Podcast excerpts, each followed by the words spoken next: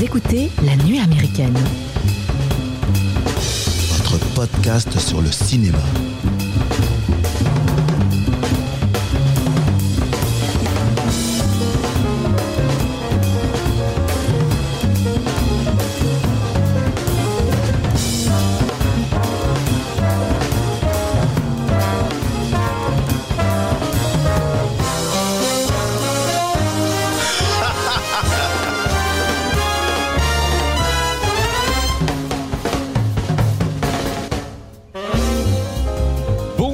Les amis, bienvenue à la table de la nuit américaine, le podcast cinéma qui vous fera sentir plus glamour qu'un tapis rouge au festival de Cannes et plus excité que Mathieu, seul au monde dans une salle de cinéma. Aujourd'hui, préparez-vous à chevaucher les plaines arides du sud du Texas avec le film emblématique La Horde sauvage. Attachez vos chapeaux de cow-boy car cette épopée cinématographique vous emmènera à travers les balles qui sifflent, des cascades épiques et des bagarres à coups de poing plus intenses que la dernière bagarre de Thomas. Nous sommes ici pour euh, célébrer les cowboys badass, les répliques cinglantes et les actions spectaculaires. Mes chers auditeurs, cet épisode ne fait que commencer. Dans cette deuxième partie d'émission, nous allons vous servir une dose d'actualité cinématographique qui vous fera frémir comme avant l'arrivée d'un orgasme.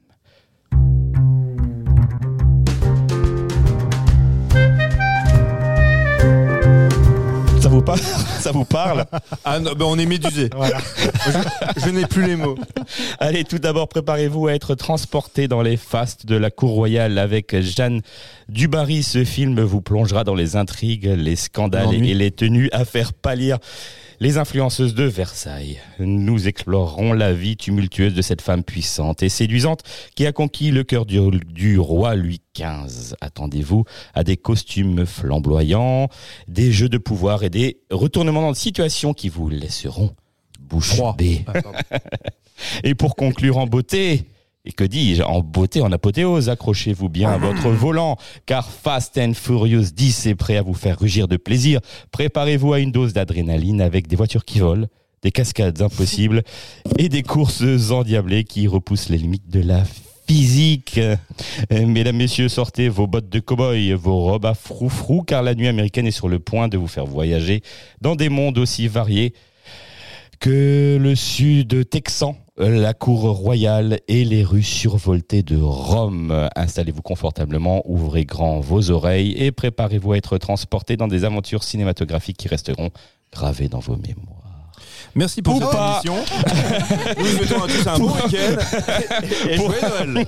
Pour m'accompagner ce- dans ce voyage épique, je suis avec euh, mes bros, que dis-je, mon sang, le sang. Bonjour Mathieu. Bonjour Mike. Comment allez-vous monsieur Bon écoute, ça va très bien. Ça va Ouais. Éléonore, bonjour. Salut, Merci de participer avec tant de classe à cette émission. Avec plaisir. Et un peu c'est personnalisé et tout. c'est- Ah ouais, Ah, c'est- ah, il a bossé. Ah. On sent qu'on a passé un level. Et bonjour Loris. Alors, qui veut commencer à nous parler euh, de ce film La Horde sauvage? Mathieu, tu es peut-être le plus enclin à nous présenter ce film. Oui, alors euh, Oui, je, je crois que tu as raison. Oui, oui, oui. Il n'y a qu'une réponse. on va pas se mentir. C'est moi, je suis tout désigné. Euh, non, mais je vais rapidement introduire le film et avant de passer la parole aux copains pour qu'ils puissent nous donner leur avis, euh, je vais d'abord dire des, enfin, des choses qui sont devenues un petit peu élémentaires aujourd'hui. La Horde Sauvage, c'est un putain de classique du western, mais aussi euh, de ce qu'on va appeler par la suite le nouvel Hollywood. Sam Peckinpah s'inscrit pas là-dedans, mais avec des films comme Bonnie and Clyde, Arthur Payne ou La Horde Sauvage, c'est vraiment là où naît le. La dernière fois, on a aussi parlé du lauréat, bien sûr, mais ce sont ces films-là qui vont marquer le nouvel Hollywood. Euh, on, prend souvent comme terme euh, ce qu'on appelle le, western crépusculaire. Euh, le western crépusculaire, il n'est pas né avec la, Horde Sauvage, on en reparlera, mais Jo- John Ford, quand il fait euh, L'homme qui tue à Liberty Valence, fait déjà une espèce de western crépusculaire. Il annonce la fin du western et la Horde Sauvage, c'est encore autre chose. C'est jouer avec les codes du western au même titre qu'un Italien qu'on connaît bien qui s'appelle Sergio Leone, qui avait déjà sévi quelques années avant avec la trilogie du dollar. C'est un film hyper important, La Horde Sauvage. On va en parler en long, en large et, Et en, travers. Mais euh, voilà, c'est un très grand film. En fait, si je voulais choisir ce si j'ai choisi ce film-là, c'est aussi bien pour parler de Sam Peckinpah, qui est un grand cinéaste, de parler de ce film-là qui a été un marqueur et un marquant euh, pour euh, pour le nouvel Hollywood, et euh, et puis euh, aussi un putain de cast que Mhm. j'aime beaucoup. Il y, a une, il y a une phrase qui peut relier un peu les deux épisodes, les deux, les deux, euh, les deux films, ce film-là et de patrimoine et le, le film. Je, je sais pas dans quoi je me lance. Euh, Jeanne Dubarry. Dans Jeanne Dubarry, on peut, euh, euh, en fait, c'est Là, pas tu me fais peur. Non, franchement, là, je, je, jure, je suis pas bien. Là. Dans, la, dans Jeanne Dubarry, c'est, euh, on peut, on peut, di- on pourrait dire euh, le roi est mort, Vive, vive le roi. Ouais. Et là, on pourrait dire le western est mort, vive le western. C'est beau. Oui, c'est- c'est- c'est- non, oui, si, si, si tu veux. Ouais, je, je vois ce que tu veux dire. Oui, Ouais. effecti- effectivement. C'est un peu, on peut lier les deux avec cette petite. euh, Voilà, on peut. on peut. On, pourra y trouver peut-être des contre-arguments, mais, Mais- je pense que ça se tient pour C'est- voilà. ouvrir la conversation. Ah, c'est ça, effectivement. Bravo, Mike. Bah, avec plaisir. Euh, on, commence, ah, on, peut- on commence par Loris. Vas-y, Loris. Allez, allez, bah euh, je, je je connaissais pas, comme beaucoup de films de patrimoine, je connaissais pas. euh, ça, ça veut dire que je l'avais pas vu, mais en fait j'avais déjà de nombreuses fois lu le titre quelque part où on disait que c'était un film un grand classique et, euh, vraiment j'ai adoré. Euh, j'ai adoré. euh, J'avais un peu peur parce que j'ai vu au début, j'ai regardé la version qui dure 2h30. Je me suis dit, oula, euh, 1969, 2h30, euh, peut-être pas, on va voir. Et en fait, c'était vraiment un régal, je pense, du début à la fin. Euh, donc merci pour le coup euh, pour la reco parce que vraiment euh, c'est un... déjà j'aime beaucoup le western de, manière générale mais en plus je savais pas que c'était un western crépusculaire genre que j'aime encore plus parce que c'est là où on, déploie vraiment des, des thématiques qui m'intéressent moi c'est-à-dire la remise en question du pourquoi on pourquoi ils existent ces mecs là ces bandits et puis voilà donc toute cette recontextualisation du western à quoi ils servent euh, etc. Donc euh, leur rapport par rapport au monde, etc. Voilà. Donc ça, c'est un film qui, qui tacle ces sujets. J'ai vraiment beaucoup aimé et j'ai surtout adoré la mise en scène et euh, les cascades, la générosité du film en fait, qui est incroyable. Et je m'attendais vraiment pas à ça, à autant de plus-value sur un film de 69 avec 6 millions de budget. Bon, je j'ai pas trop en tête, voilà, ce qui était un gros budget pour l'époque, mais c'est 6 millions. Mais je me suis dit bon bah voilà, on va être un peu tranquillou quoi. Mais en fait, ça part dans tous les sens. Il y a des chevaux qui tombent, des explosions, du sang partout. C'est, euh, c'était vraiment. euh, C'est le super romance à C'était une, niveau western. c'était une super expérience. Euh, Personne de réagir à ce que Mais je dis, si, même si c'est une, juste- même si c'est une connerie en Mais fait. pas du tout, c'est pas du tout une connerie, puisqu'il y a des grands réalisateurs, mais ça, je pense que Mathieu va en parler après, comme Tarantino, qui se sont inspirés de Sam Peckinpah. Voilà. Voilà, Tu l'avais, Mike. je l'avais, je Tu l'avais. Loris, désolé. Non, non, mais voilà, j'ai tout dit. C'était une super, euh, super expérience. Euh, Un film qui maintenant entre dans mon, euh, dans mon top de mes westerns préférés pour le coup. Hmm. Mmh, Eleanor Eleanor est moins euh, convaincue Non, mais en fait, euh, pareil, je, je- c'est la première fois que je l'ai vu. Et le titre, euh, comme le Lolo, j'avais déjà entendu le titre, et puis c'est un titre qui fait rêver, c'est la Horde sauvage, donc on s'attend à quelque chose de très épique, de Voilà, l'action. La cascade. Tu vois, Mm. voilà. Et puis, euh, effectivement, je n'ai pas été déçue, hein, puisque euh, ça nous met tout de suite dans l'ambiance. Un beau générique, de la musique qui va avec, une ambiance poussiéreuse, on sent qu'il y a de la chaleur. Enfin, il y a des scènes aussi assez violentes. Comment Les scènes poisseuses. Des scènes poisseuses, si tu veux. et bah, cracra, oui, parce que Oui, les mecs, bah ils oui, sont euh, ils cracra, sont, c'est ils sont cracra, ils suent et il y a de la poussière. Comment Ils tu veux pas- pas être crasseux comme ça Ils vont pas chez le dentiste. Et d'ailleurs, c'est ce que Ah. j'ai, c'est ce que j'ai aimé, c'est T'en as un à leur conseiller. des arracheurs de dents à l'époque, j'imagine. Vas-y, vas-y. Bref, mais euh, ce que j'ai aimé, c'est justement cette notion de, il y a, il y a finalement, il n'y a pas de gentils, il n'y a pas de méchants, c'est que des, des, des, des gens qui essayent de, de, de survivre dans un milieu hyper hostile et, euh, et, et voilà. je- Tu serais en capacité de nous faire le, un petit pitch. Non, je, je, je laisse Lolo là, il sait bien faire les pitchs, non? Bah, le pitch, alors, euh, si, Mathieu, peut-être tu, tu me diras hein, si j'ai j'ai tout en tête, les événements, mais au début, on suit en gros une- un gang de bandits.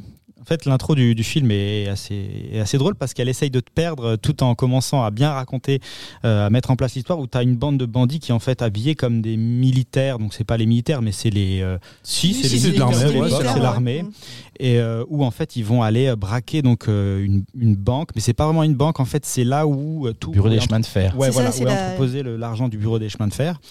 Et euh, en gros, ce gang-là, ils sont pourchassés par euh, un, une au- un autre groupe, euh, sachant que dans cet autre groupe, il y avait un ancien membre de ce, du gang qui va commettre donc le, le, le, le, euh, le, euh, qui, qui va poursuivre. ouais. Voilà. Donc Mm. en gros, comme- Thompson? Dick, Dick Thompson? Ouais, c'est c'est c'est ça. C'est ça, interprété par Robert Ryan. Voilà. Et donc en, en gros, il va y avoir ce, euh, ce vol, et donc euh, le, le- le gang qui était en train de les, les, de les pourchasser va euh, bah, se lancer à la poursuite de ces, ces, ces, gars-là qui ont fait le, le vol.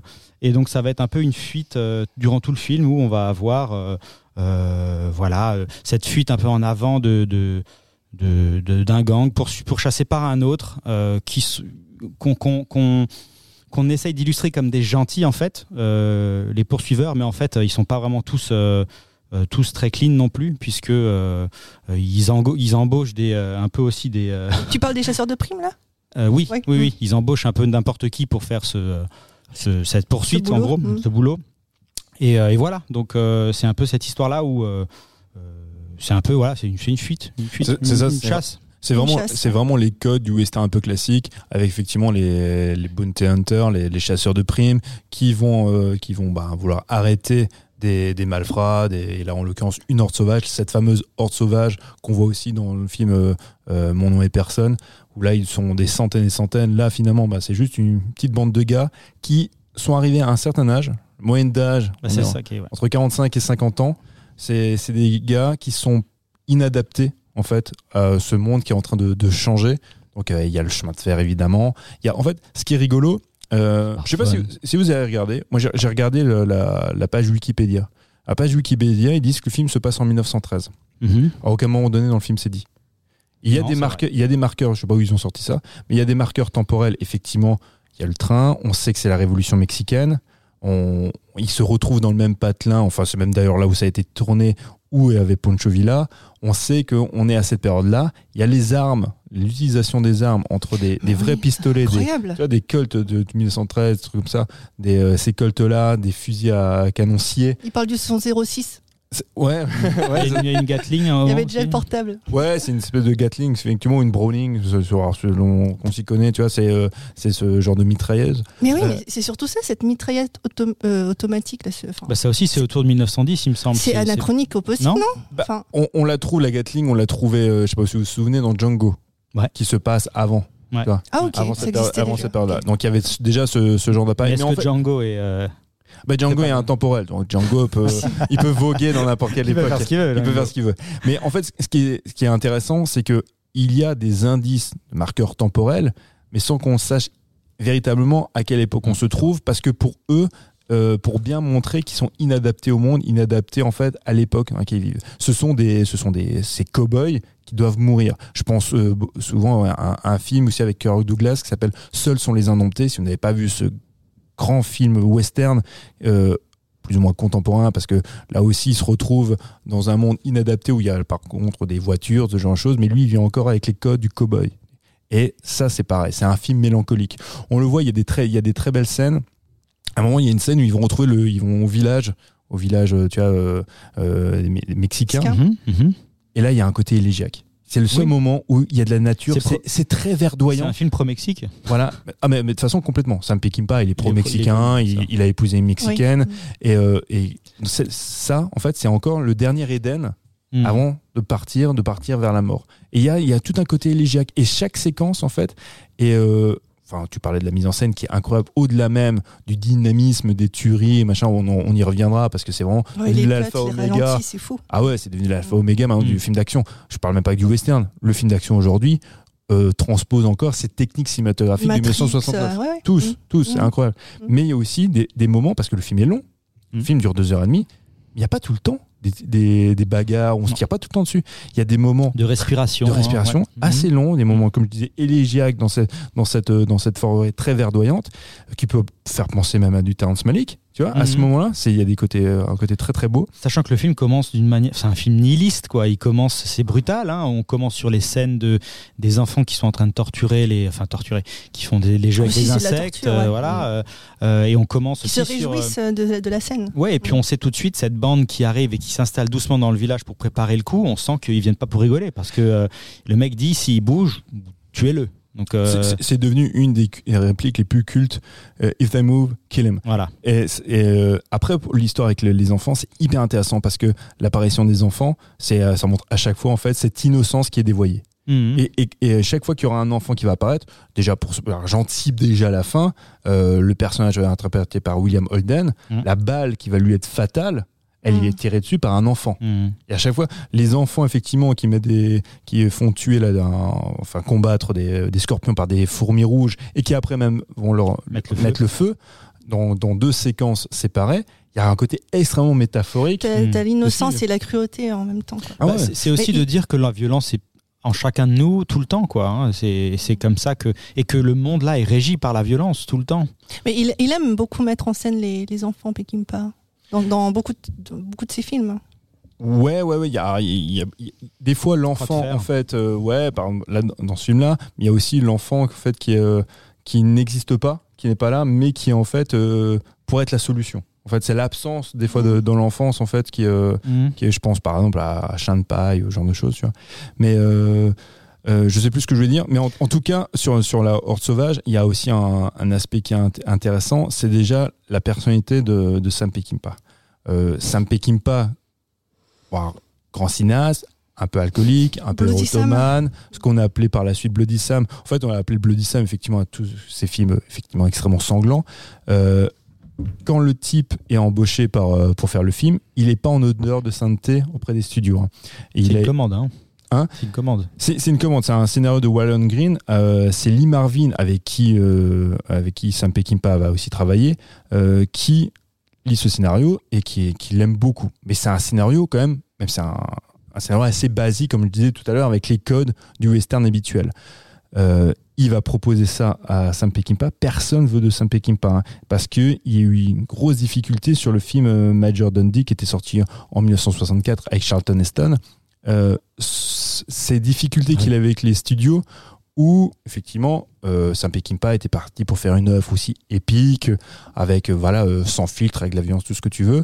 Les, les, les producteurs de la Columbia quand ils étaient sur place ils ne voulaient pas. Il avait le soutien de Charlton Heston. On pourrait penser que les deux sont un petit peu antinomiques mais Charlton Heston voulait défendre Sam Peckinpah et non non vous lui laissez faire ses scènes Charlton Heston étant une immense star à l'époque. Par contre en salle de montage ils lui ont bousillé son film. Et il a eu cette période-là, en fait, de, de traverser du désert, parce que plus personne voulait collaborer avec lui, estimant de toute façon, qu'il était ingérable, machin. Et il se Un retrouve peu alcoolique aussi, non? Complètement alcoolique. Hein, Et un peu con. Bon, sur le, sur Non, le il est il avait pas l'air d'être simple, en tout cas. Il, il est pas simple, enfin, c'est un, c'est un caractériel, hein. c'est un caractériel, mais Mm. dû aussi effectivement à la boisson, dû, dû à son à son mode de vie. Mais euh, bon, le mec, Et il, même il paranoïaque. euh, Je sais pas si vous avez vu euh, l'émission qui lui était consacrée. euh, il allait souvent dans, dans la même suite, suite euh, d'une ville. J'ai oublié le nom maintenant. Mais a priori, il s'est fait installer même des barreaux au niveau de sa fenêtre, de sa chambre, de Mhm. peur que des gens pénètrent dans sa chambre pour lui voler, je sais pas, ok. des scénarios, des Ses films. idées. Il est, euh, ouais, il, il était habité quoi. Ah non, c'est- Compliqué, hein. Ouais, ouais, non, non, c'est un, garçon compliqué. Après, après les difficultés qu'il a eu avec les studios, euh, euh, pour, son, pour le film précédent, pour Major Dundee, ça a été plutôt, il y a un côté un peu salvateur parce que finalement, il a appris de ces erreurs-là. C'est pour ça qu'au producteur, il ne leur présentait plus de rush, mais Mm. des séquences déjà Mm. complètes pour qu'on puisse plus Mm. retravailler son montage. Donc quand les mecs venaient, ils fait voilà, bah écoutez, voilà, la, Il est séquence- là. la séquence est là. Ah, il n'y a pas de rush? Ah bah non, c'est- il y a tout. Là, il y a la scène du début jusqu'à la fin. Parce que généralement, vous savez très bien, quand il y a des rushs, c'est une même scène où ben, tu vas utiliser tel et tel élément. euh, c'est pas forcément sur un plan en champ contre champ, c'est pas forcément les mêmes choses que lors de la première prise. Enfin bref. Et lui, il présentait à chaque fois des Sauf qu'il fait des erreurs de raccord. Là, il n'y en a pas du coup. Il y en a moins. Il y en a moins. Ouais, ouais, Surtout que pour la Haute Sauvage, j'ai lu, c'est genre 3500 plans, ou je sais pas combien, c'est ou 3000 plans, c'est énorme pour l'époque. C'est un record absolu. Sachant que le film euh, va dans tous les sens, euh, et ça devait être aussi techniquement, voilà, à gérer ça pour ensuite faire un montage, parce qu'il faut aussi en parler. Le montage est complètement fou. C'est- surtout en fait les plans, c'est surtout pour la scène finale. Pour la, pour la, scène, pour la scène finale, il y a 325 plans sur 5 minutes. Avec plein de figurants. ouais, en ouais, plus, ouais. C'est, euh, on, on a Mais il y a aussi un ça. total de plans sur le film qui est, qui est record pour l'époque. Euh, et comme dit, tu le vois aussi dès, dès la séquence d'intro. La séquence, euh, quand il y a la première fusillade dans la ville, c'est un montage qui est alors je vais pas dire hystérique, mais C'est hyper dynamique. c'est hyper dynamique. T'as le mec qui est en train de tomber, très, ça très cut, ouais. euh, gros plan, ça retombe sur le mec en train de, ça, re- on, on retourne sur le gars qui est en train de tomber, donc il est presque en train de découper Ouais. une chute en plusieurs C'est fois. ça. ouais. Mais même la- la- les chutes du, du train aussi. T'as Ah j'ai ouais, eu la, ouais, t'as- ouais. la même sensation, même les, les cascades. Vrai Et, en tant que spectateur, du coup, t'as- tu ressens vachement ce que, enfin, ce que ressentent du coup Et surtout, euh, les, ça reste- les ça reste personnages. ça. Ouais. Tu, tu, tu comprends. Parce qu'on on le voit aujourd'hui quand tu fais une utilisation de, de plans multiples, d'angles multiples, très souvent en fait, ben, c'est brouillon et tu comprends rien ce qui se Alors passe. que là, non. Et là, malgré qu'il fasse des plans courts, à angles multiples, et en plus, alors qu'il qu'il arrive, alors ça c'est plutôt intelligent à l'époque, on voyait pas ça, entrecoupé de, de, de ralenti, Hmm. Ah ouais, ouais. c- ça rend un truc dingue. Il y a- Ouais. il y, a une espèce de chorégraphie qui se met comme ça à l'image, sans que les séquences soient sur-chorégraphiées, mais en fait, à- au rendu, ça donne un, un côté un peu ballet comme ça, qui est Mhm. assez, assez génial. Et tu le vis. hein. Mm. Ah ouais, ouais, Puis mention spéciale au cascadeur aussi du film. Ah ouais, incroyable. dans la gueule. Parce que tu vois quand même certains Et les trucs. c'est- chevaux aussi, t'as vu? Ah, Enfin, y a- alors si je comprends bien, il y, a eu- des, il y a eu des dégâts aussi. Je crois qu'il y a Ah. un cheval qui est mort sur la séquence euh, Du pont? du pont. Ah, triste. Oh non. Euh, parce que la séquence du pont, c'est quand même fou. hein. Incroyable. Mm. Ils avaient prévu donc à la base, je crois même que euh, ils virent un technicien euh, juste avant de prendre la, de, de filmer la séquence et ils virent genre le technicien le plus euh, le plus expérimenté et il restait du coup le junior qui doit lui s'occuper de mettre les explosifs, etc. D'où la mort du cheval. Non, non, justement. Mais en fait, c'était le pont. Et du coup, le, normalement, il y avait une trappe sur le pont qui est censée donc euh, tomber. Et c'est là où les chevaux tombent avec les cascadeurs dessus. Ils avaient même prévu le coup. Les cascadeurs avaient des casques ultra rembourrés parce qu'ils savent que quand un cheval tombe à l'eau, son premier réflexe au cheval, c'est forcément comme nous, c'est de rejoindre la berge le plus vite possible. Et c'est en mettant forcément des grands coups avec, euh, avec les pattes. Ouais. Donc c'était une cascade quand même, le cascadeur qui est là-dessus, qui est, qui est là-dessus. Et en fait, c'est un cheval est mort parce qu'il a pris des- un débris sur la tête en tombant et il s'est Oh, noyé. mince. Horrible. Mais du coup, c'est Mm. ce genre de cascade-là, quoi, où le mec dit action et il sait pas. Mais les histoires de pont, c'est toujours un dingue, surtout dans, dans le western. Alors déjà, cette séquence, elle a vachement inspiré euh, le Sorcerer de William Friedkin, qui fait exactement une séquence, bon, encore plus longue et encore plus euh, traumatisante et stressante. Mais ça me fait toujours penser aussi, je sais pas si vous vous souvenez de cette anecdote, dans, euh, dans Le Bon, la Brute et le Truand, à un moment donné, il doit faire péter aussi un pont, un Mhm. immense pont. Et, euh, et en fait, il y avait déjà, ils avaient installé toute la dynamite, machin, pour faire sauter le pont. Et, euh, et en fait, l'armée espagnole qui a encadré la, la procédure pour faire, pour faire péter le, le pont, eh ben, ils ont appuyé sur le bouton avant que Sergio Leone dise euh, Action. action. Action. Donc le, le truc il pète. Et euh, c'est un, un pont énorme. Et les gars, ils, fait, et, et, euh, Sergio Leone, bon, ils pètent un câble, mais ils sont complètement cons ceux-là ou quoi? Et ils, ils ont pété le truc alors qu'on n'a même pas pu encore filmer. Com- comment on fait maintenant? Il n'y a plus de pont. Et c'est pas un petit pont, tu vois, euh, d'Avignon, hein, c'est un grand pont. C'est vraiment le grand pont, quoi. C'est... Et les mecs leur ont dit Non, vous inquiétez pas, monsieur Léon. En 4 jours, on vous a réparé votre pont. Alors, il est un peu sceptique, il va tourner deux trucs, il revient 4 jours plus tard, il y avait le même pont. Mais non. Ils ont embauché C'est qui qui a reconstruit l'armée espagnole. Je connaissais pas Ils ça. ont, ils, ont, ils ont embauché euh, Bon, les- plein de villages, et surtout- L'armée fait souvent des trucs à la con sur les tournages parce que là, pour celui-là, je crois qu'ils ont, ils, ils ont aussi embauché des, pour la séquence finale des, des gens de l'armée mexicaine qui savaient pas trop, mais ils ont commencé à tirer avec des vraies balles. pour le coup, ils étaient pas trop cons qu'il fallait mettre des cartouches, euh, des, des fausses cartouches. Moi j'adore, il y, a- il y a une anecdote que j'aime beaucoup et je sais jamais que si c'est comment c'est vérifiable. Alors c'est vérifiable pour ce qui va se passer sur le plateau. On estime que 90 000, 90 000 balles ont été tirées Ouais, lors de la ça. séquence finale. Ça, parce- ça peut se vérifier parce que aujourd'hui encore plus, hein, euh, jurisprudence Baldwin, tout est compté. Mm. On sait, on référence tout, pas de souci.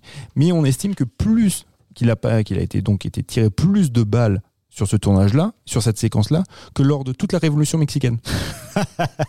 Alors, complètement con. je veux bien qu'on puisse relever le nombre de morts, mais il y a aussi des balles, tu vois, euh, Ah bah qui oui, n'aboutissent oui. Mais ils estiment qu'ils ont, qu'ils ont des- tiré plus de balles que Ouais. lors de la révolution mexicaine. Le genre d'anecdotes qui sont invérifiables, mais qui me font toujours En beaucoup tout cas, rire. tu peux, tu peux comprendre, vu le nombre, je crois, de jours de tournage pour la scène, c'était aussi assez fou. Et puis, euh, enfin, c'était, c'était aussi un tournage éprouvant euh, physiquement. C'était dans le désert. Enfin, dans le désert, il fallait marcher ou rouler 45 minutes. euh, C'est quoi, c'est 80 jours de tournage un truc comme 81 ça jours, Ouais, ouais, ouais. 81 jours. euh, euh, sans, et puis c'était des lieux de tournage où il n'y avait pas d'électricité, pas d'eau euh, courante. Donc forcément, c'est des, je pense que quand tu arrives à la fin du, du truc, t'es content, t'es content d'aller en vacances. Mais Ah, euh, non, mais c'est vrai.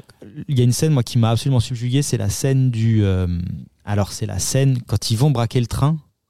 mais c'est tout ce qui se passe avant. C'est le silence absolu de, de, toute cette scène. Bon, après, qui découle sur euh, la course-poursuite et eux qui font exploser le pont, etc. Donc ça finit un peu en apothéose avec le pont. Mais toute cette scène aussi, euh, cette mise en place très Préparati- préparative. où tu vois Ouais. qui grimpe lentement. Et Mhm. ah, j'ai adoré. Je trouve que Tu sais à quoi ça me fait penser? À tous ces films de braquage. Moi, j'adore les films de braquage où tu vois ça, tu sais, où tu vois toute la préparation, c'est la méticulosité de. Ouais, mais t'as de tout le chaque temps une musique moment, de chaque. ouais, ouais. t'as tout le temps une musique à la con. Eh ouais, là c'est machin qui fait ça. Avec des. Non, mais je, je pense tu sais, par exemple au solitaire, c'est de, Michael Mann. Il y a un peu Ah ça, oui, hein, tu vois. Dans, dans celui-ci, tu reprends en fait euh, ce côté effectivement très méticuleux où, où tu, où, en fait, on aime bien suivre ce genre de- d'enchaînement, parce que tu dis ah, il y a une préparation Ah ouais, à savoir exactement. qu'est-ce qui va se passer C'est après. une, c'est, une belle mise en montée, une ça, préparation à l'action. Et finalement, comme dit, il y a la scène du pont juste après, euh, qui, euh, tu te dis, ah ouais, c'est, cool, ça finit bien. Enfin, ça finit bien. En termes d'action, t'es content, quoi. T'as eu quand même ta dose. Ah, Bon. c'est clair.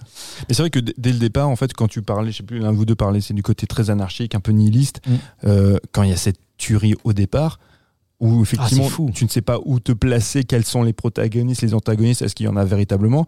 On, on voit quand même qu'il y a un type qui va embaucher l'équipe de Robert Ryan pour tuer ces- cette horde, mais qui va crever? Essentiellement des civils. Ah bah, il tire sur tout le monde.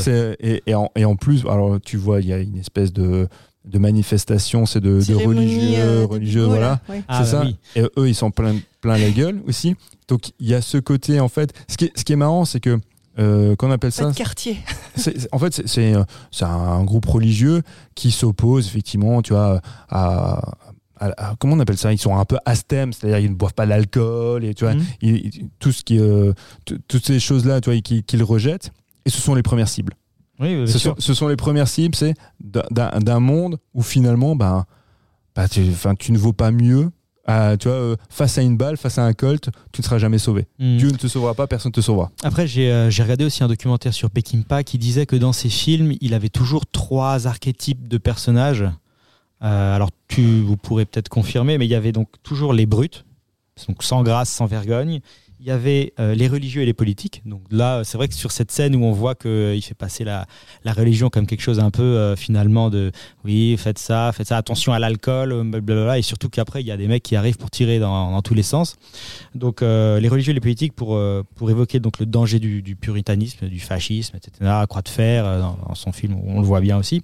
Et puis les héros qui sont en fait des anti-héros déclassés en marge de l'histoire. euh, et là, et, là, je trouve que dans ce film-là, ça, ça ressort absolument de manière géniale puisque on est dans comme comme on l'a dit dans le western crépusculaire où on a ces, euh, ces héros qui ne sont pas vraiment des héros mais qui comprennent euh, finalement à la fin bah, avec cette scène de fin, je pense qu'on peut, on peut en parler, où ils vont sauver, enfin ils essayent d'aller sauver euh, Angel qui est, euh, qui est en proie du, du général, où en fait ils, font un suicide, c'est un vrai suicide cette scène à la fin, où ils se dirigent pour aller sauver, mais ils savent qu'ils vont aller dans... combattre euh, une centaine de, de soldats et qu'ils ont finalement aucune chance de s'en sortir. Et c'est un peu une- un, un cinéma de, de la rédemption, parce qu'ils ont eu toute cette vie qui a été menée avec le revolver, etc. Ils comprennent que finalement, et il le dit à un moment, euh, il va falloir qu'on qu'on aille, au-delà des balles, parce que ben on, on pourra plus utiliser euh, nos armes maintenant, ça ne marche plus dans ce monde-là. Et je trouve que justement la, la, tous les enjeux et puis la signification de cette scène de fin est vachement chouette de, de les voir comme ça à quatre arriver, savoir qu'ils vont finalement à la mort. Et euh, mais y aller en fait en se disant finalement on termine notre vie en essayant de faire quelque chose de bien, alors que euh, tout le reste du temps c'était. euh, Mais je suis pas sûr justement que ce soit un suicide. Moi, je pense qu'il y a effectivement cette volonté jusqu'au boutiste d'être euh, qui l'on est. À, à- Pour l'honneur, tu veux dire? Même pas en fait, parce qu'on. C'est pas de la tauromachie pour toi? Moi, Pour moi, c'était. Non, ça- alors, une forme alors, de. alors ça me fait penser. Alors c'est pareil. hein, on va dire que je viens forcément que je vois les films à l'aune des autres films que j'ai vus, mais je pense au. Il y a un western qui est aussi très classique, s'appelle euh, avec Gary Cooper, qui s'appelle euh, Le Train sifflera trois fois. D'ailleurs, Gary Cooper, il est un, bah, il porte la même tenue avec chemise noire machin que le personnage de William Holden. Ils sont un peu fagotés de la même manière. Euh, dans le film, euh, le personnage de Gary Cooper se retrouve seul à combattre aussi des méchants qui vont qui vont arriver dans la ville. Euh, il pourrait très bien fuir, partir avec euh, sa belle, qui est interprétée par Grace Kelly, raison de plus pour partir, et il préfère rester parce qu'en fait, il ne sait faire que ça. Et en fait, sa volonté à lui, c'est d'être, en fait, de s'inscrire, et je pense que dans euh, La Horde Sauvage, c'est pareil, de s'inscrire dans la mythologie du, du, du cow-boy, tu vois, qui, euh, ben, parce que Héroïque au final. Héroïque et en même temps c'est même pas tellement de l'héroïsme, c'est que il ne sait pas quoi faire d'autre. C'est un mode de vie, quoi. C'est son mode de vie. Au début, dans, dans le train de siffleur à trois fois, il veut partir. Il doit partir avec Grace Kelly, c'est son mari, il veut partir. Mais il n'y a, il y a rien qui pourrait le retenir. Tout d'un coup, il apprend une nouvelle, il apprend que des malfrats qu'il a connus vont revenir dans la ville. Et ça, ça remet tout en question. Non pas parce qu'il a forcément des griefs contre ces gens-là, mais c'est parce que ça le détermine. Il est, ça détermine qui il est. Mhm. Et le- dans la Horde Sauvage, la Sauvage a besoin de s'inscrire dans cette mythologie-là pour justement, pour y mettre un terme, quand tu parlais de western crépusculaire, même si je pense que, comme dit John Ford, quand il le fait déjà dans L'homme qui tue à Liberty Valance, c'est déjà ça, on est déjà dans la fin du western, la mort du western, et lui enfonce encore le, clou en disant, voilà, je reprends l'archétype même du, du, effectivement, du cowboy, tu vois, qui, euh, est animé par, euh, ben, par une raison de vivre. Sa raison de vivre à lui, c'est quoi? C'est d'aller jusqu'au bout, déterminé d'aller jusqu'au bout. C'est même pas un suicide, c'est que de toute façon, il ne saurait même pas quoi faire d'autre. En fait, parce que quand tu regardes, qu'est-ce qu'il a d'autre dans sa vie? Oui, c'est clair, Rien. rien du tout. Rien, Mhm. rien du tout. Et Donc, c'est euh, c'est ce qui symbolise aussi le western crépusculaire à travers ces deux personnages phares euh, un peu vieillissants. Ouais, bah, lui et de, et de Ernest Borgnine. Mhm. Ernest Ah, Borgnine. il est bon, lui, hein. il a vraiment une gueule d'acteur. Hein. Ah, bah, bah, on l'avait vu dans Les Douze Salopards, qui Oui. était sorti en Il 67. a une dentition euh, bizarre, non Ah, Les dents du bonheur, mais il Ouais, a il une a bonne du- tête. ouais, il pourrait faire du, de la comédie, je trouve. Dutch. Ils ont Non, une bonne tête de, de, de, de cow-boy, en tout cas de Mais cow-boy. moi, si je on a William Holden aussi. hein. Ah bah oui. on, on en avait C'est- parlé quand on a fait Boulevard du Crépuscule. Boulevard, euh, William Holden qui jouait, qui était à l'époque le beau gosse. En fin le- de carrière, c'était 20 ans avant, du coup. Bah ouais, Mm. Boulevard du Crépuscule, c'est en 1950. Là, déjà, c'est déjà compliqué. Enfin, c'est atypique d'avoir pris William Holden. Tu penses justement, on aurait pu penser à, à Lee Marvin ou Burt Lancaster. Burt Lancaster, ça aurait été parfait. Il n'avait mais- pas une sélection qui était très différente euh, en amont du film? Il n'avait pas en idée d'autres- d'autres acteurs? Bah, Lancaster, ça aurait été, euh, voilà, Burt Lancaster, ça a été vraiment la figure, tu vois, de, de ce type de, de western. C'est euh, règlement de compte à hockey choral, ce genre de choses. Donc on peut penser effectivement à lui.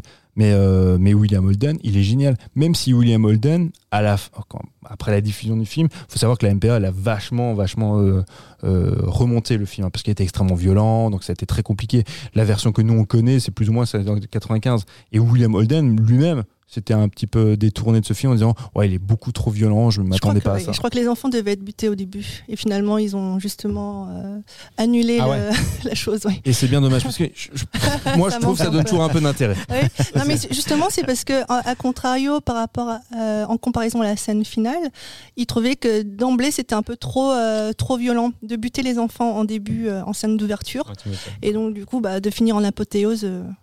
Quand il y en a plus mieux. dès le départ, Mais moi, beaucoup. euh, comme Lolo, pour revenir à la scène finale, je trouve que euh, pour moi, c'était aussi un genre de, de suicide collectif euh, qui me faisait penser à Butch Cassidy et le Kid, à la fin de Butch Cassidy et le Kid.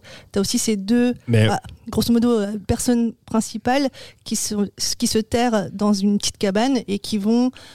Euh, bah, en tout désespoir de cause, sortir de cette cabane et ils vont se faire euh, buter par euh, canarder par une centaine de mecs dehors qui les bah, attendent. bah, t'as tout à fait raison. Et en fait, c'est là où je pense que les deux films sont différents. C'est que euh, dans le film avec Newman et Redford, oui, c'est pas comparable, c'est pas la même histoire. Hein. non, non, c'est pas comparable. Mais surtout, la fin, effectivement, est pas comparable parce qu'on joue sur le romantisme encore du cowboy. Et c'est pas pour rien que tu que as Newman et Redford, tu vois, à l'écran parce que on veut romantiser encore le, le, co- cowboy. le cowboy. Et, euh, et Sam Peckinpah veut pas du tout de ça.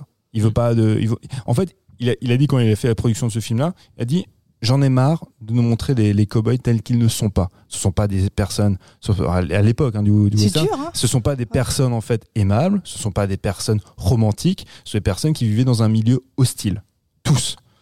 Donc, il voulait se, tu vois, s'affranchir de Mhm. tout romantisme. Mhm. C'est pour ça que je pense pas qu'il y a ce côté suicide romantique qu'on peut trouver effectivement. Pas chez- romantique, chez mais au, au moins euh, un code d'honneur de se dire ben on y va au ouais, niveau de la meurt. non mais pour la camar- camaraderie c'est des on est, on est tous euh, enfin Mhm. c'est la famille quoi Oui, on alors- y va Comme- Et on- va, ça, c'est après. et on va sauver le, le type qui était avec nous qui faisait partie de Fast and Furious, c'est un western moderne finalement. ah non Mais re- re- re- regarde en fait comment, ce qui se passe. Euh, à la fin, effectivement, quand ils viennent pour chercher Angel, là, Angel, euh, ils tuent, ils tuent euh, Mapache. James Sanchez. Donc Mapache, qui est le, qui est le général. hein. Il le bute.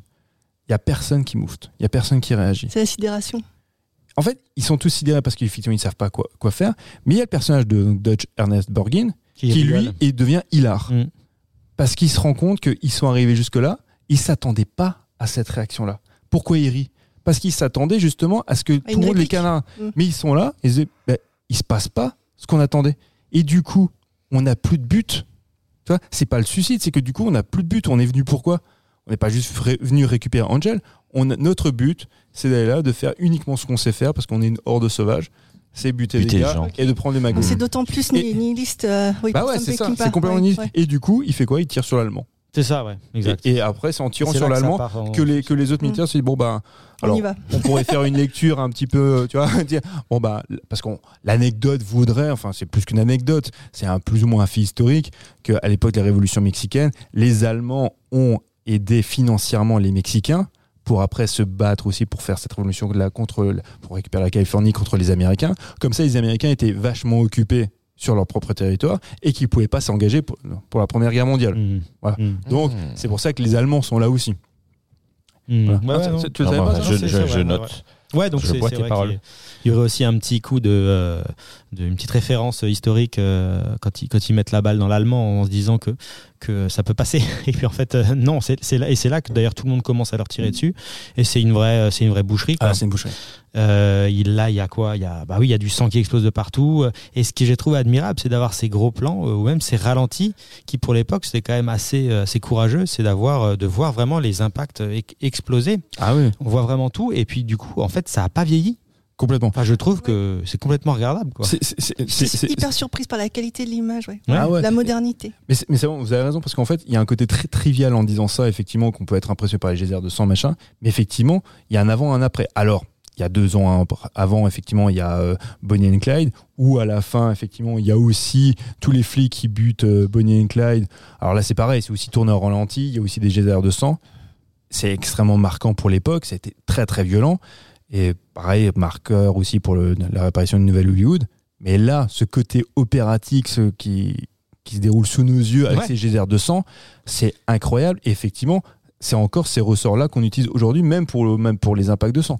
C'est euh, incroyable. Ouais. Le film, à ce niveau-là, n'a n'a pas vieilli. Et de toute façon, moi, je pense que dans, son, dans sa globalité, c'est un film qui ne vieillit pas. Mmh. C'est euh, c'est un très grand film. Moi, j'aime beaucoup la Sauf pour la place des femmes, quand même. Non. Comme d'habitude. Ah oui, euh, euh, Mais non, mais alors, mais oui, t'as ra- t'as raison. C'est même très temps- ambigu, en fait. Parce Ouais. qu'on ne sait pas s'il dénonce Ouais, ou exact. si. euh, exact. ou s'il est complètement. euh, Enfin, ma- euh, masochiste. Oui, oui, bah non, si, pas misogyne. masochiste, euh, misogyne, merci. Misanthrope. Misogyne. Misogyne, quoi. moi, je, moi, alors- Franchement, c'est c'est très ambigu. ah bah, Il y a des moments hyper. euh, Moi, je pense qu'il n'y a aucune ambiguïté. hein. Moi, je pense qu'il n'y a aucune ambiguïté. Sam Peckinpah est un macho. Mm. L'époque qu'il filme est une époque misogyne, machiste, complètement. Et en, en 69, même si le film est, euh, est un film tu vois, qui va amener le nouvel Hollywood, c'est pas un film progressiste. Mmh. Pas du tout. Pas dans ce Par- domaine-là, quoi. Par- Mm. pas- non, pas, clairement pas. Par contre, effectivement, euh, les- le, le Mexique et euh, les Mexicains, en fait, il les filme comme avec amour parce que c'est le peuple qu'il aime et c'est pour ça qu'il a vécu au Mexique, il s'est installé avec une Mexicaine. C'est en fait, il, il filme, c'est chez lui. Mais la, la place de la femme, de toute façon, je, bah, je sais quoi, je reprends à nouveau mon exemple parce que je trouve qu'il est assez probant avec le, le train qui sifflera trois fois. On peut y faire des ponts et en même temps, c'est complètement, c'est aux antipodes possibles. Le personnage de Grace Kelly et la- la- l'archétype même de, de du personnage féminin qu'on trouvait à l'époque dans les westerns. C'est pas qu'à limiter de gêne du tout. Oui. Au, au Mhm. contraire, hein, c'est euh, Toujours cantonné à des rôles, euh, comme on l'avait déjà évoqué, soit de prostituée, soit de maîtresse d'école. voilà, il y a un côté Le effectivement. juste milieu est. Mais, mais c'est ça. Là, en C'est un l'oc- peu terrible. là, en l'occurrence, le personnage de Grace Kelly, eh ben, elle est, euh, je sais plus dans, dans quelle mouvance euh, protestante, comme il y en avait beaucoup aux États-Unis à cette époque-là, et qui vient en fait prêcher la morale pour empêcher, tu vois, euh, Gary Cooper de faire ce qu'il a à faire. Mais lui, de toute façon, est convaincu de ce qu'il doit faire, donc il le fait quand même. Mais les personnages féminins étaient, ben, malheureusement, ben, C'est emprunt, Circonscrit à emprunt à l'époque en fait. Enfin, c'est, je veux dire, c'est contextuel. Bah non, pas tu peux pas forcément. avoir et pour un, tu peux pas avoir une. On, on l'a vu dans les films des années 50, que, dans, que ce soit dans Johnny Guitar avec euh, John Crawford John ou Crawford. euh, Barbara Stanwyck dans les 40 tueurs voilà. des années 50, tu vois, que les femmes pouvaient être aussi euh, mises en avant comme des héroïnes, tout comme Oui, les oui. hommes. Bon, bref, on en a déjà parlé. Malheureusement, Mais il y en a par très contre, peu. moi, ce qui m'a estomaqué quand même, c'est dans Coup de feu dans la Sierra, Mhm. le rôle de la nénette qui doit s'excuser quand même quasiment de s'être fait violer quoi. Donc Ah là oui. je dis euh, bon et le mec qui l'a violé, qui l'a a failli toi- la violer T'as pas vu, t'as pas vu Chien de paille Non parce que j'ai refusé de le voir justement. Je ne voulais pas. Je me suis dit là c'est bon, euh, j'ai eu ma dose. Ah, j'ai lu le soir. pitch, ça a l'air fou. ouais. Effectivement. Et, et, euh, finalement cette cette pauvre euh, statut de, de femme, quoi, euh, va se faire transbahuter euh, entre euh, des, coups dans la gueule et euh, des, des viols à répétition. Enfin, c'est, assez terrible. Donc moi, j'ai, voilà, j'ai, un regard très prudent sur ce que pouvait penser ce bonhomme. Non, non, alors, je, je, te, comprends tout à fait. Je, me souviens d'une anecdote de Jean-Baptiste Toré, je vous ai souvent parlé de cet histo- historien du cinéma, qui faisait une conférence sur un de ses films les plus célèbres de Sam Peckinpah, Rapportez-moi la, tête d'Alfredo Garcia. Très grand film aussi, avec, euh, bah, d'ailleurs avec un comédien qui joue aussi dedans, avec Warren Oates qui joue aussi dans, dans La Horde Sauvage. Et il disait, je faisais à une époque, je faisais des, des conférences sur Chien de paille. J'ai arrêté. J'ai arrêté parce que Mettez mal à l'aise les gens. parce que ça devient le ça devient le pugilat. Il disait Mhm. parce qu'effectivement il y a une séquence de, de viol dans dans chien de paille qui est pour le coup extrêmement ambiguë, qui euh, qui raconte beaucoup de choses. C'est alors déjà la culture du viol, quoi. Enfin, genre, euh, enfin. alors non je pas vu, hein. non mais, non non euh, ça, va au-delà de ça. Je- C'est pour ça je je, je, je me taire parce que j'ai peur de simplifier en fait par mes mots la séquence qui est effectivement très dure. Je je, je sais pas si quelqu'un l'a vu euh. Je crois que ouais, ouais. ah, vu Jules l'a vu. C'est une séquence qui est très dure, qui est très très ambiguë, qui dit et qui dit en même temps beaucoup de choses et qui en tait d'autres. Et du coup, qui peut être un peu sujet à interprétation, mais c'est c'est une scène très très compliquée. Et Jean-Baptiste Auré expliquait à chaque fois qu'il présentait le film, à la fin de la diffusion du film, quand c'était moment débat, ça partait en sucette complet. Hmm. Et il disait pourtant c'est une scène, séquence très intéressante parce que qui dit beaucoup de choses du film et des personnages, mais effectivement on peut être suite euh, se sentir agressé parce qu'on voit. Euh, moi j'avoue, elle me, c'est une séquence qui me met très mal à l'aise. Mais en même temps, je trouve que c'est une séquence qui est très très pertinente dans ce qu'elle dit du film. C'était un peu là, je rebondis, mais c'était comme le film avec Monica Bellucci, là, dont j'ai oublié le nom. euh, Irréversible. C'était un peu dans, dans- de ce même Non. euh, genre. Non, non, parce que dans Irréversible, c'est Irréversible, c'est beaucoup plus simple, c'est beaucoup plus manichéen. C'est un, c'est un méchant qui tue une ombre qu'on ne Là, voit c'est plus pas. ambigu, quoi. qui Enfin, voilà, c'est plus- c'est le prédateur qui viole une femme. C'est horrible à regarder comme, comme séquence parce qu'en plus c'est très long, il y a un côté très voyeuriste. Mais là, chez, dans Chien de paille, c'est euh, c'est beaucoup. Moi, Chien de paille, je le rapproche, alors pas avec la même intensité, je le rapproche assez de Asbestas aussi. Il y a Ah, ok. des, il y a- je parle pas de cette séquence, Oui, mais je du vois. film dans sa, ok. en J'ai général. bien aimé Asbestas. ouais. Bah, il faut à regarder J'ai Chien de paille, mais euh, C'est les chiens de paille, non? les chiens de paille, ouais, pardon. Mais c'est c'est un film, euh, ouais, c'est après, c'est assez compliqué à appréhender. Mais comme, comme beaucoup de films de Sam Peckinpah, hein. c'est c'est un, c'est un cinéaste qui est là pour te, pour te foutre des uppercuts. Croix de fer a, a l'air vachement bien en tout cas. Quoi C'est mon coup de cœur. C'est, enfin, c'est mon coup de cœur. Enfin, je, j'en parlerai pas pour mon coup de cœur, mais c'est mon coup de cœur. euh, Tu l'as vu, de, de ma vie. Ouais. Ah super. Peut-être pas de ma vie quand même. j'ai, ah, moi, j'ai, j'ai adoré. Je pense que dans les films de guerre, c'est mon préféré. Alors, j'en ai pas vu 36 milliards non plus, hein, mais euh, euh, avec euh, Soda Ryan ou euh, Requiem pour un massacre ou euh, 1917. Mhm. Euh, qu'est-ce qu'il y a d'autre? Dunkerque, je le place en pole position, première position, du au top. Non, ça, on fait- J'ai avec, avec James adoré. Coburn, c'est un, Avec James film. Coburn. Bah, du coup, je sais pas si tu, veux- tu veux qu'on Mm. en dise un, un petit mot. Ah, bah, vas-y, vas-y, vas-y, Parce si tu veux dire quelque chose. Donc c'est euh, un film qui a été euh, réalisé par, euh, par Sa- Sam Peckinpah en 77. Donc c'est un film de guerre qui est assez original puisque c'est sous le prisme du regard euh, allemand. Et euh, ça se passe pendant la Seconde Guerre mondiale. Et donc c'est l'histoire d'une troupe allemande qui est menée par le, le sergent Steiner dont tu viens de parler, incarné par James Coburn. Donc c'est un, un homme euh, qui se retrouve à la tête d'une troupe et qui finalement, euh, cette troupe essaye juste de survivre à cette guerre et ne se battent pas forcément pour l'idéologie ou les idées du, du Führer. Et donc il va se trouver face à un, un supérieur qui, lui, est de la, de la caste aristocrate et, euh, et qui est prêt à tout pour avoir cette, cette récompense, cette, cette croix de fer. Euh, donc euh, il y, y a vraiment une histoire de, de, de, de cupidité. Et la croix de fer, donc c'est une récompense militaire. Et ce film, en moi, il m'a marqué parce que déjà, il est terriblement violent. Euh, on est vraiment plongé dans l'enfer. Donc, euh, troupes allemandes contre les Russes. Euh, ils sont dans des tranchées. C'est hyper réaliste. Il y a, des, y a des, la place à nouveau des enfants également, enfin des, des, des jeunes recrues euh, euh, russes. euh, Enfin, le gamin, il doit avoir, je sais pas, euh, 12 ans. Ouais, Ouais, c'est ça. c'est ça. ouais. il y a des exécutions, enfin des idées d'exécution sommaire. Enfin, c'est très, moi ça m'a ça m'a pris prise au trip. Et, et, et ce que j'ai adoré dans ce film, en fait, c'est que ça dénonce de manière très subtile. euh, les stupidités de, de, de la guerre finalement en, en, en montrant le côté le, le plus vil de, de l'humain donc l'orgueil l'opportunisme etc et euh, t'as t'as aussi un- le, le- le générique, donc je ne sais pas si vous l'avez entendu, c'est un chant, c'est une comptine allemande Ah oui, oui. qui est. euh, avec des m'a- images de d'Hitler et C'est compagnie. ça, quoi. moi ça Mm. m'a glacé le sang parce que c'est une, comptine que tu chantes euh, peut-être encore dans les classes euh, en maternelle. Mm. C'est l'é- C'est c'est l'équivalent du petit Jean euh, chez nous en, en France. Et en fait, moi, ça m'a glacé le sang parce que c'est donc on, il remet à chaque, fois cette notion d'innocence avec euh, l'horreur finalement de, Mm. de, de, de la guerre.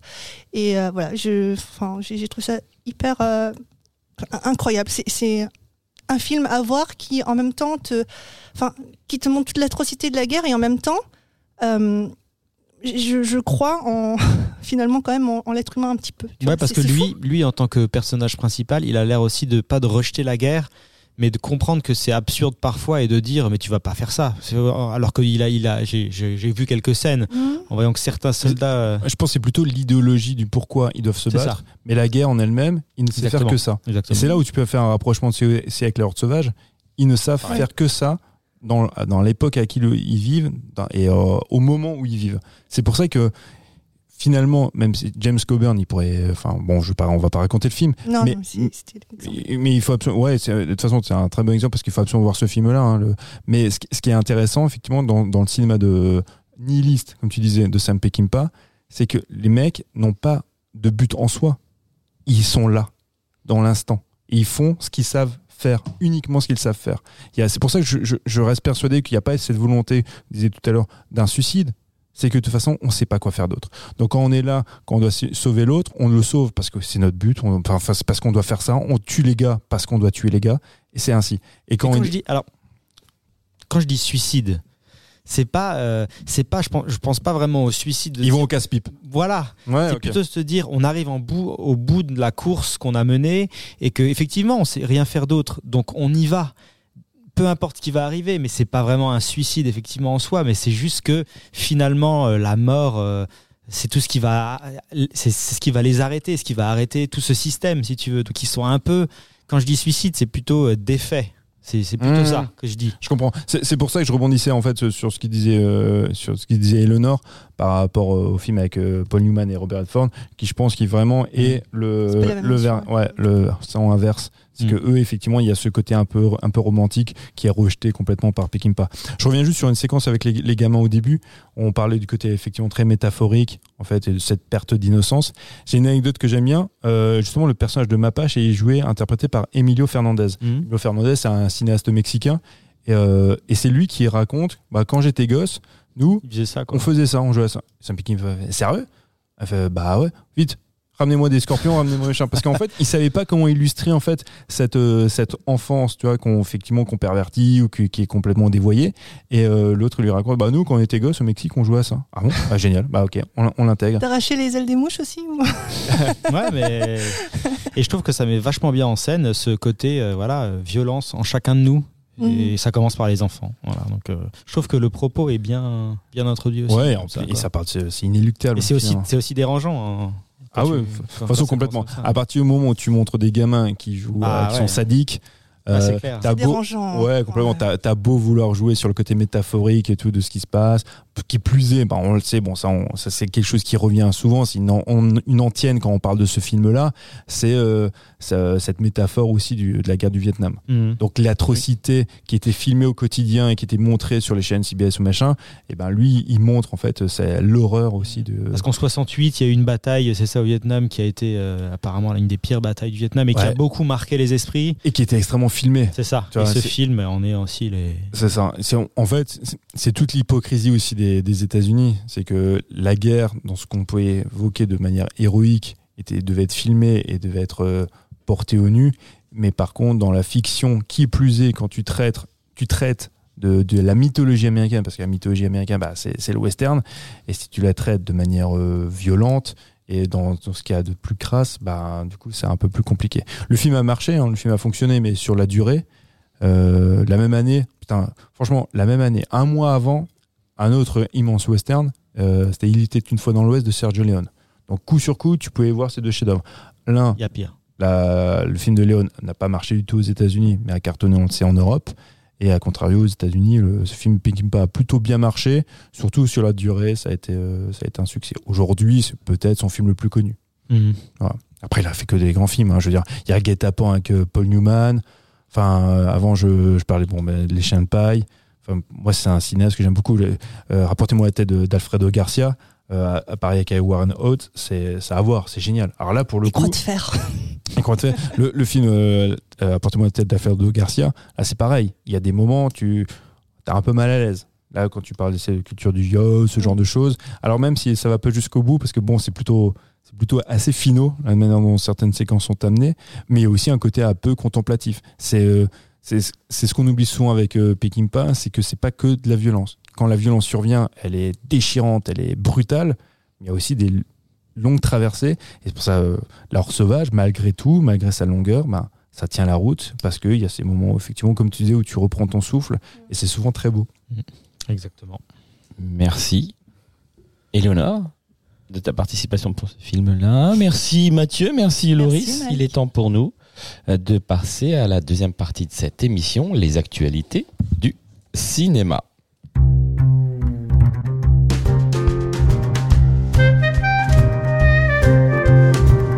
Les actualités du cinéma, on va commencer par Jeanne Dubarry, film de Maïwen, sorti le 16 mai 2023, il y a quelques temps, quelques semaines maintenant.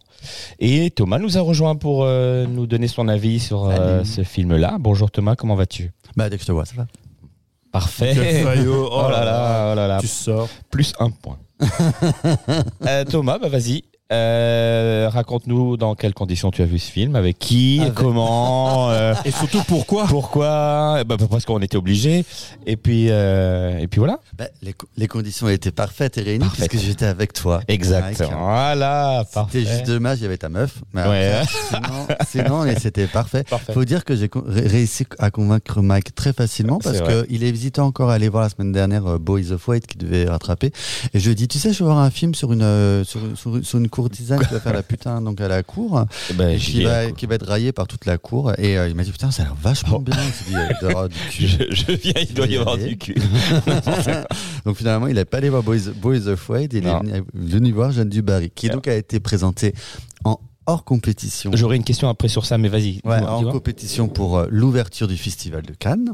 L'année dernière, c'était coupé, que nous avions vu aussi ensemble. Bon, en fait, on va commencer à vivre ensemble. Et, euh, et donc, du coup, euh, voilà, c'est le nouveau film de Mai Wen. Euh, forcément, on en a beaucoup entendu parler, mais pas forcément pour le projet artistique en soi, mais plus par rapport donc au casting, puisqu'il c'est les fameux retours de Johnny Depp à l'écran, qui n'avait plus joué depuis le, le- le fameux procès face à Amber Heard, vu qu'il est persona, pers- persona non grata à Hollywood. Et donc, euh, Mai Wen a fait appel à lui pour un rôle assez surprenant, puisqu'il il interprète Roi Louis XV. le roi Louis XV, donc un acteur américain. Euh, bon, moi, il faut savoir que je suis plutôt familier du cinéma de Maïwen, puisque moi, j'aime vraiment beaucoup la réalisatrice, et je sais que c'est une réalisatrice qui ne Mathieu fait vomi. pas l'unanimité, qui Ah, est je- je souvent l'œil. raillée. Je tourne de l'œil, ça, va vraiment bien. Voilà, c'est souvent voilà, c'est une de ces réalisatrices qui voilà, qui soit on aime, soit on n'aime pas. Mais souvent, elle est très très suivie par le public parce que la plupart de ses films marchent très très fort. Mais c'est souvent la critique qui n'est pas tendre avec ses films. Moi, j'aime quasiment tous ses films. A, elle m'a juste perdu sur le euh, l'avant-dernier qui était ADN que j'avais vraiment pas aimé, pour lequel euh, je trouvais qu'il y avait pas beaucoup d'intérêt. Il faut savoir que la particularité de Maïwen, c'est que c'est déjà euh, un cinéma souvent assez euh, euh, voilà, elle aime Frimeur, putassier non, fiévreux, Bobo. fiévreux et et euh, fiévreux et surtout elle aime et c'est ce qui dérange les les, euh, les gens blasés comme euh, comme Mathieu, c'est qu'elle aime se mettre en scène et elle met sa vie en scène. Narcissique. Mm. T'avais oublié. Mm. Égotique, narcissique. La différence, c'est que moi, je suis quelqu'un qui s'intéresse, toi, aux gens et à ce qu'ils me racontent. Donc, euh, désolé si après c'est pas hyper euh, pompeux, s'il n'y a pas des, des grands euh, travelling de trois heures sur euh, sur un arbre pendant, pendant l'automne, tu Et si, vois. justement, il y en a, mais ils sont nuls. Ah. J'en parlerai après. et, euh, et donc du coup, euh, du coup, là encore, s'est souvent donc mise en, abîme dans ses propres films. C'était surtout le cas du tout premier qui était Pardonnez-moi, dans, lequel elle faisait, euh, elle évoquait ben, son enfance assez compliquée puisqu'elle avait été euh, euh, abusée par son père et donc voilà c'était une confrontation de famille etc ensuite il y avait le bal des actrices pareil, une mise en abîme sur le, monde des actrices, étant elle-même actrice.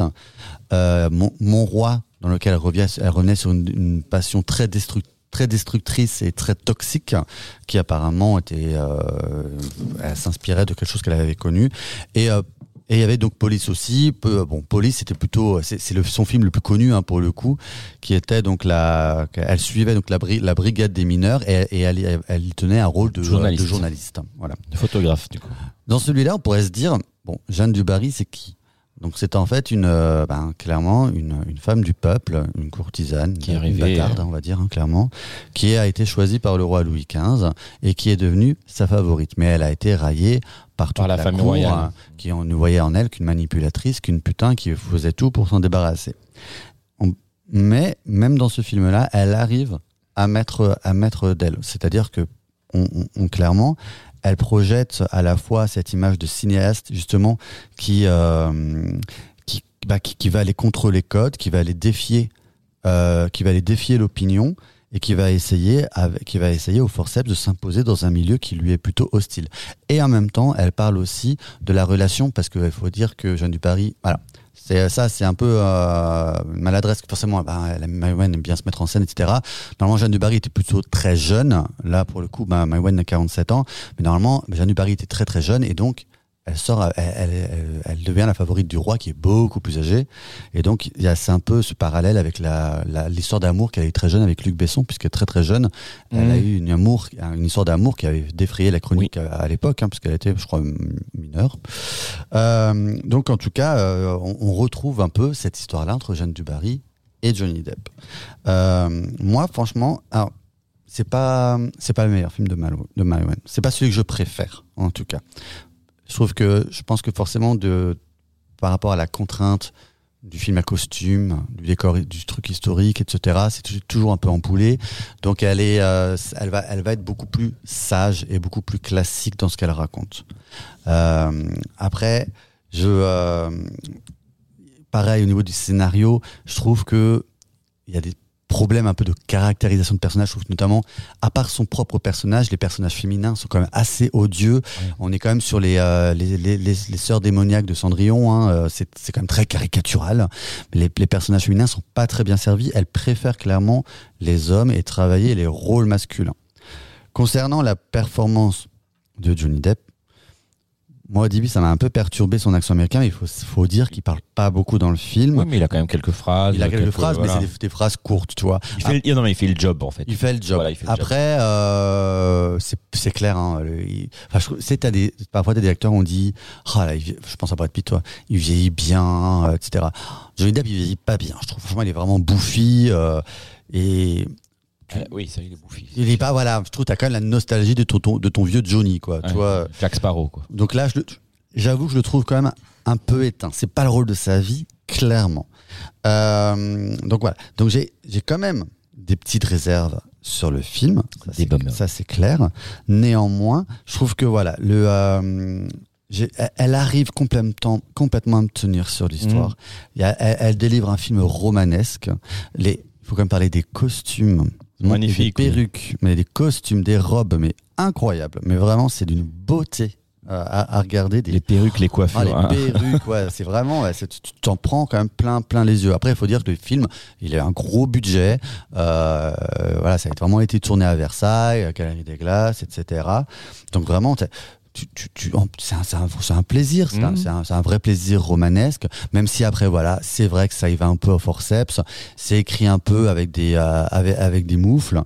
Voilà, je. euh, Oui, mais ça, enfin, je veux dire, ça, t'as rempli tes attentes, quoi. Ça a ça comblé remplit tes attentes. Moi, je, voilà, je. euh, Tu voulais voir un film romanesque avec des costumes, des beaux décors, une petite une histoire d'amour, et puis ça, et, voilà. et après voilà, après c'est sûr, elle délivre un message qui est très ambigu parce qu'elle elle, elle abonde quand même dans, ce- dans, dans cette histoire du fait que, enfin, elle va dans le sens que ben on a un homme puissant, âgé, qui collectionne les femmes, qui, qui, qui profite de son statut et euh, elle, elle, on, elle le valide en tant que Mhm. cinéaste puisqu'elle en fait une histoire d'amour en fait, tu vois. Donc c'est vrai que ça peut perturber le message. C'est c'est ça, c'est très ambigu, tu vois.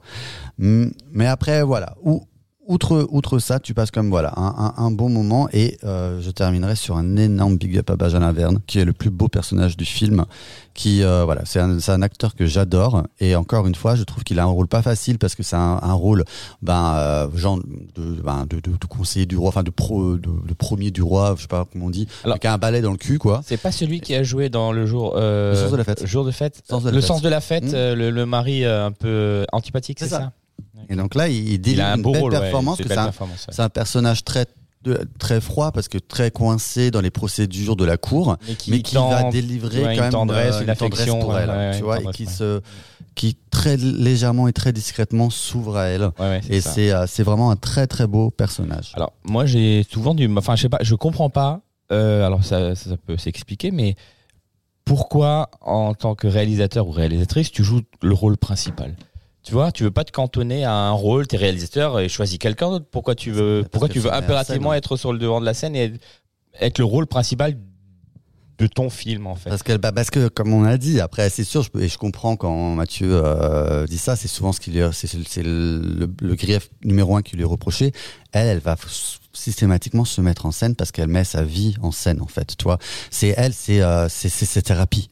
Donc, elle va se mettre en scène. Mais là, c'est une histoire. euh, Enfin, c'est un drame Ouais. historique. Oui, mais comme je disais, elle a, elle va trouver des similitudes avec Ah le ouais, personnage de Jeanne, parce que Ouais. bah, elle aussi, elle a une histoire avec d'amour avec un homme plus âgé, parce que elle aussi, elle doit, elle doit se, elle doit Oui, faire sa place raconter- dans un dans un milieu qui lui est hostile.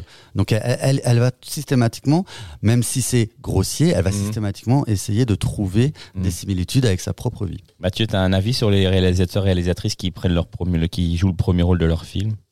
Non. Très bien.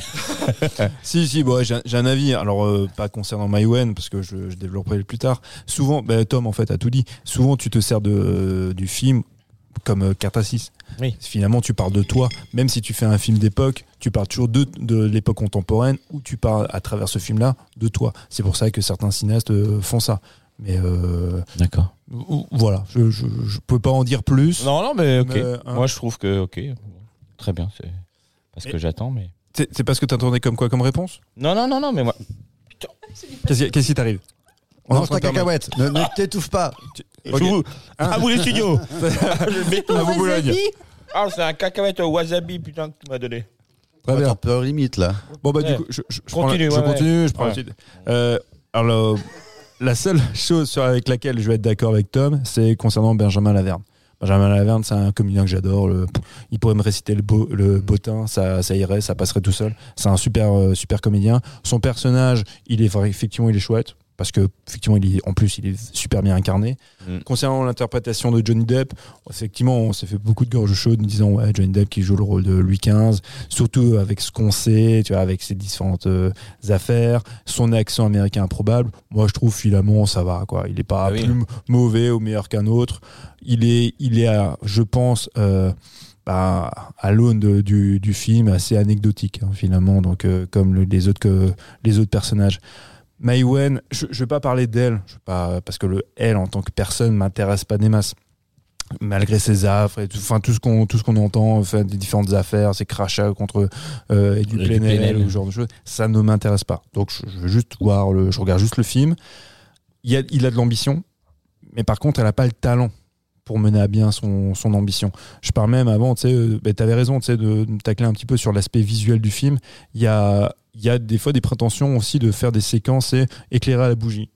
On pense forcément à Barry Lyndon. Il y avait chez Barry Lyndon, il y avait un côté même euh, Caravage, la manière dont on exploite la lumière. Ici, il y a un côté clip surfait qui ne fonctionne pas, qui euh, le, problème de ce film-là, ça, va être un peu méchant ce que je vais faire, mais je vais faire que des comparaisons parce que c'est souvent un peu ça. On- à un moment donné, on a l'impression de voir Marie-Antoinette de Sofia Coppola, déjà un film que j'aime pas tellement, un côté très vain, très inconséquent, à mon sens, tu vois. Euh, et on retrouve ça là, ce, ce côté en fait où on, on joue effectivement d'anachronisme. Alors ils sont plus marqués encore chez Marie-Antoinette parce que la, la meuf elle se balade avec des, des converses aux pieds. Mais là c'est là c'est pareil, ces anachronismes là pour donner une espèce de légitimité contemporaine sur les sujets qu'on aborde. Moi, je trouve que c'est euh, c'est mal c'est mal exploité et c'est c'est c'est grossier en fait de la manière dont c'est fait. Et c'est grossier et en même temps c'est timoré aussi. Tu vois, il y a ça ça, va- ça y ça y va pas, sais Ah, c'est sage, hein. C'est c'est Mhm. extrêmement sage. Il y a même un côté un peu obséquieux, tu vois, dans tout. Et, et, euh, et et le côté un peu agaçant dans ce genre de film, pour moi, au-delà de l'aspect finalement visuel que je trouve, même s'il y a l'ambition qui est assez plat, c'est les dialogues. Moi, j'aime beaucoup les films en costume pour aussi les dialogues. J'aime bien, c'est la truculence du verbe qu'on peut trouver dans ces films-là. Je pense à un film qui est assez connu, qui s'appelle Ridicule de, de Mm. Lecomte. C'est ça, tu vois. Cette, cette verve-là, cette. Exagération théâtrale. euh, Non mais le bon dialogue. mot. Ça, ouais, Ouais. mais- mais c'est même pas une exagération. On peut, on peut supposer, on n'y était pas, j'étais pas à la cour à l'époque, mais on peut supposer que ces joutes verbales, tu vois, qui sont des armes euh, au, au sein de la cour, euh, on s'en délecte en tant que, en tant que spectateur. Parce que là, on est au-delà de la punchline. On est, c'est vraiment du bon mot. C'est même, et dans la surenchère du bon mot, il fallait battre l'autre. C'est une espèce de battle, tu vois, qu'on peut Oui. retrouver dans le rap aujourd'hui. Et il y a ça, et ça, j'aime, tu vois, cette verve-là. On la retrouve pas ici. Ici, c'est des fois, à, à mon sens, hein, c'est des fois euh, un peu, un peu fade aussi. Donc je trouve ça souvent obséquieux euh, au, au niveau du comportement de certains personnages, alors que ça devrait être moins timoré. Mais, et c'est verbeux tout en étant fade dans les, dans les dialogues. Effectivement, tu avais raison, Johnny Depp a très peu de lignes de dialogue. C'est pour ça qu'il s'en sort relativement bien. Parce que quand tu as un personnage taiseux, bon, regarde Bernardo, c'est dans Zorro, il s'en sort bien parce qu'il parle pas. Mais là, c'est pareil, tu vois. Donc il y a ce côté-là. Euh, elle, effectivement, bon, il y a ce. Moi, elle m'agace en tant que comédien. Ce côté, tu vois, effectivement, extrêmement narcissique. Euh, je, je- je- c'est méchant ce que je veux dire là, mais en même temps, c'est une, c'est une, reste une très belle femme. Elle a, elle a un physique un peu atypique, mais c'est une très belle femme d'une quarantaine d'années. Son personnage est beaucoup plus jeune. Oui, oui. Et, euh, et du coup, il y a ce côté, en fait, extrêmement euh, oui, narcissique et prétentieux de sa part, tu vois, de voir jouer ce personnage-là. Alors, on sait très bien pourquoi elle fait, effectivement, ce côté cathartique, vouloir parler de la société, vouloir parler d'elle-même, vouloir parler de, de sa vie, de ses névroses ou je ne sais quoi. Mais en faisant le film, t'en parles déjà. Enfin, tu t'exorcises déjà ce truc-là. En Oui, faisant un film là-dessus qui parle de sujets qui te touchent. Non, mais comprends-tu, le, le comédien doit ressentir la chose. ah, Il doit ok. la diffuser, tu vois, au spectateur. C'est ça l'importance. Elle vit. le- le moment. oui. Ah, mais bah, mec, mais c'est ça. C'est ça, c'est cette prétention-là. On en est là. C'est le cinéma français dans ce qu'il a de plus prétentieux et vain. À mon sens. La boboïtude, là. À foison. Ouais. Mais enfin, après, est-ce que tu vas pas aussi avec des. Je pense que quand tu allé voir le film, j'imagine que tu étais peut-être un peu. euh, et c'est normal, on le fait tous, un peu chargé avec tes a priori, parce que j'imagine que de base, tu n'es pas très fan ou client du cinéma de Maïwen. Oui, complètement. Oui, oui. Alors, le, le seul film que j'ai aimé de Maïwen et que j'ai vraiment aimé, pour le coup, euh, c'est Mon Roi. C'est un- avec euh, Vincent Cassel, c'est Ah, un film que j'ai. Casting. C'est vraiment un film que j'avais bien aimé. Euh, si je me souviens bien, en plus d'ailleurs, elle joue pas dedans. Elle ne joue pas dedans. donc euh, gage de qualité. Et euh, c'est vraiment un film qui, que, j'aimais bien, qui euh, je trouvais, enfin, l'émotion marchait à blinde sur moi. Donc pour le coup, hormis ce film-là que, que j'aime beaucoup, c'est vrai que j'aime pas trop ces autres films. Et, en sachant qu'elle était la comédienne principale, j'avais aussi déjà des réserves. Donc effectivement, j'y allais avec un a priori négatif. C'est vrai, je le reconnais. Mais effectivement, mon a priori a été, bah, été, a été enfoncé, par, Validé. euh, fait- Validé. validé par, par ce que j'ai vu à l'écran. Mais euh, je- sans déconner, je suis sorti de la salle, je l'avais vu avec ma compagne, euh, qui a, on a à peu près euh, le même, même avis âge. sur le, le même âge également, et un avis à peu près euh, similaire. On on n'a pas aimé le film, mais je peux pas dire que ce soit une daube. C'est pas une daube parce que c'est, enfin, je peux pas dire que ce soit mal fait, mais je pense que ça, c'est vain. En fait, ça ne raconte rien. C'est, en fait, c'est c'est ça. Je, je comprends bien ce qu'elle veut, ce qu'elle veut. T'as vu ce que, enfin, t'as vu, t'as vu ce qu'elle a voulu proposer, à ce Oui. qu'il y avait à l'écran, mais En fait, en fait, je, je comprends là où elle veut en venir, Mhm. mais ça ne parle de rien. C'est, je, je trouve vraiment, enfin, ouais, vain, c'est vraiment le, le terme qui m'est venu dès que je suis sorti du, du cinéma, inconséquent et vain. Euh, après, oui, les- effectivement, la direction artistique, au-delà de l'image que moi je trouve pas bien, pas bien exploitée, les costumes sont chouettes. Incroyable. Ça, euh, pour le coup, les costumes sont vraiment incroyables. Elle, quand elle débarque, effectivement, avec sa, Sa robe blanche, là. sa robe, c'est, c'est magnifique. Mm. Ça, pour le coup, les. Ouais. Et après, les, les- j'allais dire les décors. Bah, temps, ils, ils sont existants. c'est à Versailles. Donc, si- t'es pas foutu de filmer correctement Versailles, alors que là, t'as un écrin magnifique, bon, Mm. ben, là, là, on peut rien faire pour Ouais, toi. c'est sûr. Mais ouais, non. En plus, ah, putain, il y a Pascal Grégory qui joue dedans. Il doit avoir trois lignes de dialogue. Ah, tu le vois à peine, hein, il sert à rien. hein, Non, mais clair. Ah ouais, là, Quand moi, moi, dans un film, j'ai Pascal Grégory, je, je l'exploite. J'ai- Enfin, c'est une gueule, c'est une voix, et il a trois lignes de dialogue. Alors peut-être qu'il a été coupé au montage. Donc il y a Pierre Richard, que bon, on est toujours content de voir Pierre Richard, mais il serait pas là, ce serait ma grand-mère, ce serait la pareil. même chose. ouais. Donc euh, ouais, bon. Melville Poupeau, j'ai toujours bien aimé Melville Poupeau. Voilà, bon, j'étais content, C'est un, là. c'est il- un nom mignon. là, voilà, c'est ça. J'en profite, il est, il, il est actuellement, je n'ai pas encore vu, j'ai très très très très hâte de le voir dans le nouveau film de, dans le nouveau film de Valérie Donzelli avec la toujours formidable Virginie Fira, L'amour et les forêts. Et apparemment, c'est extraordinaire. L'amour et les forêts Oui, Ouais. apparemment, c'est extraordinaire. Alors J'ai moi, hâte de le voir. Moi, j'ai lu le roman. C'est un roman de Eric Reinhardt. J'avais lu le roman que j'avais adoré. Vraiment, j'ai beaucoup, beaucoup aimé ce, ce roman. Euh, et j'irai voir le film. D'ailleurs, il est possible que j'aille le voir au cours de la semaine. Euh, j'ai un a priori aussi un peu négatif quand j'ai vu l'abondance. Parce que, alors, c'est peut-être aussi parce que j'ai lu le bouquin et je suis très Mm. attaché à, à ce roman. J'aime beaucoup, bah, effectivement, Poupeau et, et Fira. Je vais le voir, mais euh, avec, euh, avec quelques craintes. Et il paraît que c'est effectivement, pareil que. Bon, Donzelli, elle est capable du, du pire comme du Oui, meilleur. oui, hein. oui, c'est aussi un aime peu bien faire des effets de manche. hein, ouais. Juste pour ma culture générale, j'ai une question sur le festival de Cannes et les films hors compétition. Mhm. Pourquoi ce film était hors compétition? Comment on choisit un film hors compétition? Pourquoi ce film n'est pas dans la sélection euh, C'est quoi C'est Oui, oui, quoi euh, de l'hors Ah, compétition euh, je sais pas, j'imagine que on a surtout fait venir ce film-là et Pour le cast, hein. pour le casting, pour Johnny Depp, pour le buzz, c'était quand même, quand même assez dingue de commencer le festival Oui, de Cannes avec Johnny Depp sur le tapis rouge, sachant que ça allait créer un peu un, un- un parfum de, de- de scandale. Après, sans doute que Frémo, parce qu'il arrive que le film d'ouverture soit en compétition, sans doute que Frémo a vu le film et qu'il ne l'a pas aimé, parce que Maïwen a déjà été plusieurs fois en compétition.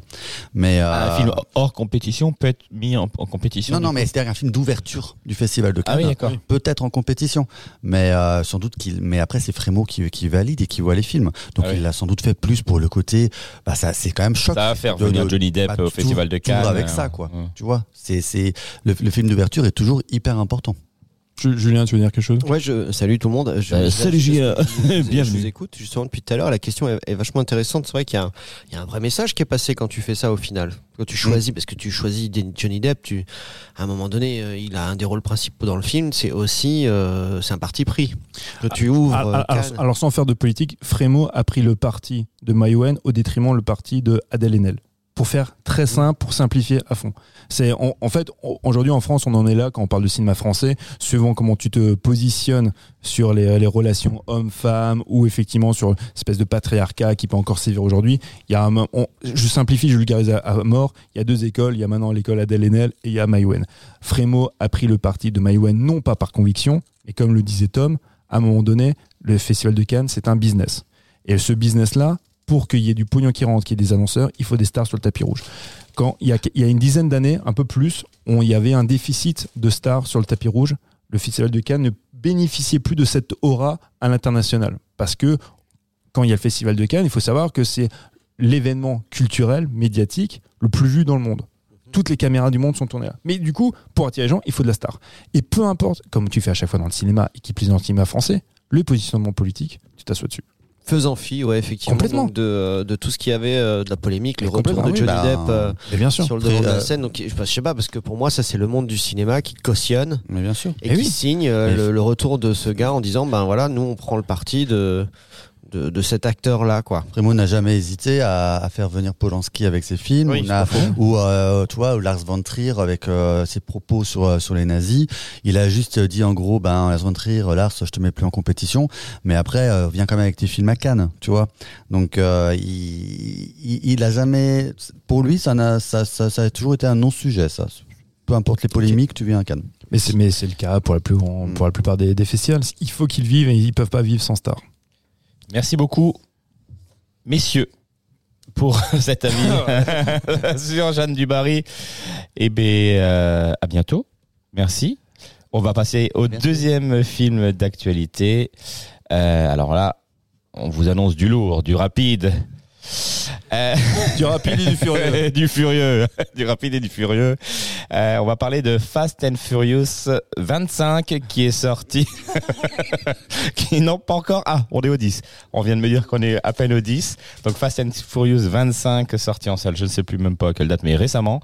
Euh, et le seul de la nuit américaine qui était allé- qui avait, qui a eu le courage et l'envie L'envie, je sais pas, mais le courage d'aller le voir. Mathieu, Mathieu, on attend ton avis sur Fast and Furious. Bon, déjà, 10. faut, faut savoir que j'ai eu le courage, mais en même temps, c'est pas compliqué. C'est moi qui propose les films d'actualité. Effectivement. Et pourquoi j'ai proposé ce film-là? Parce que qu'on aime ou qu'on n'aime pas la saga, il n'y a pas avoir de suspense, je n'aime pas la saga, mais c'est un film et c'est une saga qui est importante dans le cinéma mondial. Euh, on a déjà traité de films de super-héros, des DC, des Marvel, avec à chaque fois la même conclusion que ça nous saoule et que c'est de la merde. Mais je me suis dit, autant bouffer de la merde, autant bouffer une merde que je n'avais encore jamais goûté. Donc, je me suis dit, je vais traiter de Fast and Furious 10. Euh, On te félicite. Bravo. ouais, ouais, mais moi je suis un peu, je suis comme Toute l'équipe. euh, T'es dévoué, et c'est trop cool. C'est ça. Je me suis dit que ça valait, ça valait le coup, quand même, tout de même d'en parler. Moi, les Fast and Furious, je, je les ai pas tous vus, hein, loin s'en faut. J'ai vu le premier. le 1 et le 10, il l'a vu. Bah, moi, j'ai vu le premier, et on, on en a parlé en off tout à l'heure avec les, avec les garçons. Moi, le premier Fast and Furious, j'aime bien. C'est un film bourrin, un film concon, un film de série B. Je signe, moi, ça m'intéresse. J'aime ça, c'est un film typiquement du samedi soir, c'est un film de divertissement. Euh, après coup, c'était un peu, voilà, moi, c'est- à partir du moment où Vin Diesel s'est senti l'âme euh, d'un, je sais pas, d'une espèce de moraliste ou disant que avant tout c'est la famille qui compte euh, et, euh, et que on peut s'en sortir de n'importe quelle situation parce qu'à un moment donné, la famille prévaut sur la justice. On peut faire ce qu'on veut à partir du moment où on a des gamins, qu'on veut défendre son gamin, sa, sa femme, machin, il n'y a pas de souci. On peut braquer des banques, on peut tuer des gens, mais en même temps, il y a un côté très agence touriste. Je vais m'expliquer, je vais directement aller dans le film Fast and Furious 10. J'avais pas vu les précédents, hein. j'ai pas vu avec les morts de Paul Walker, j'ai vu tout ça euh, sur, euh, sur Facebook, sur YouTube. Ça a apparemment été très émouvant.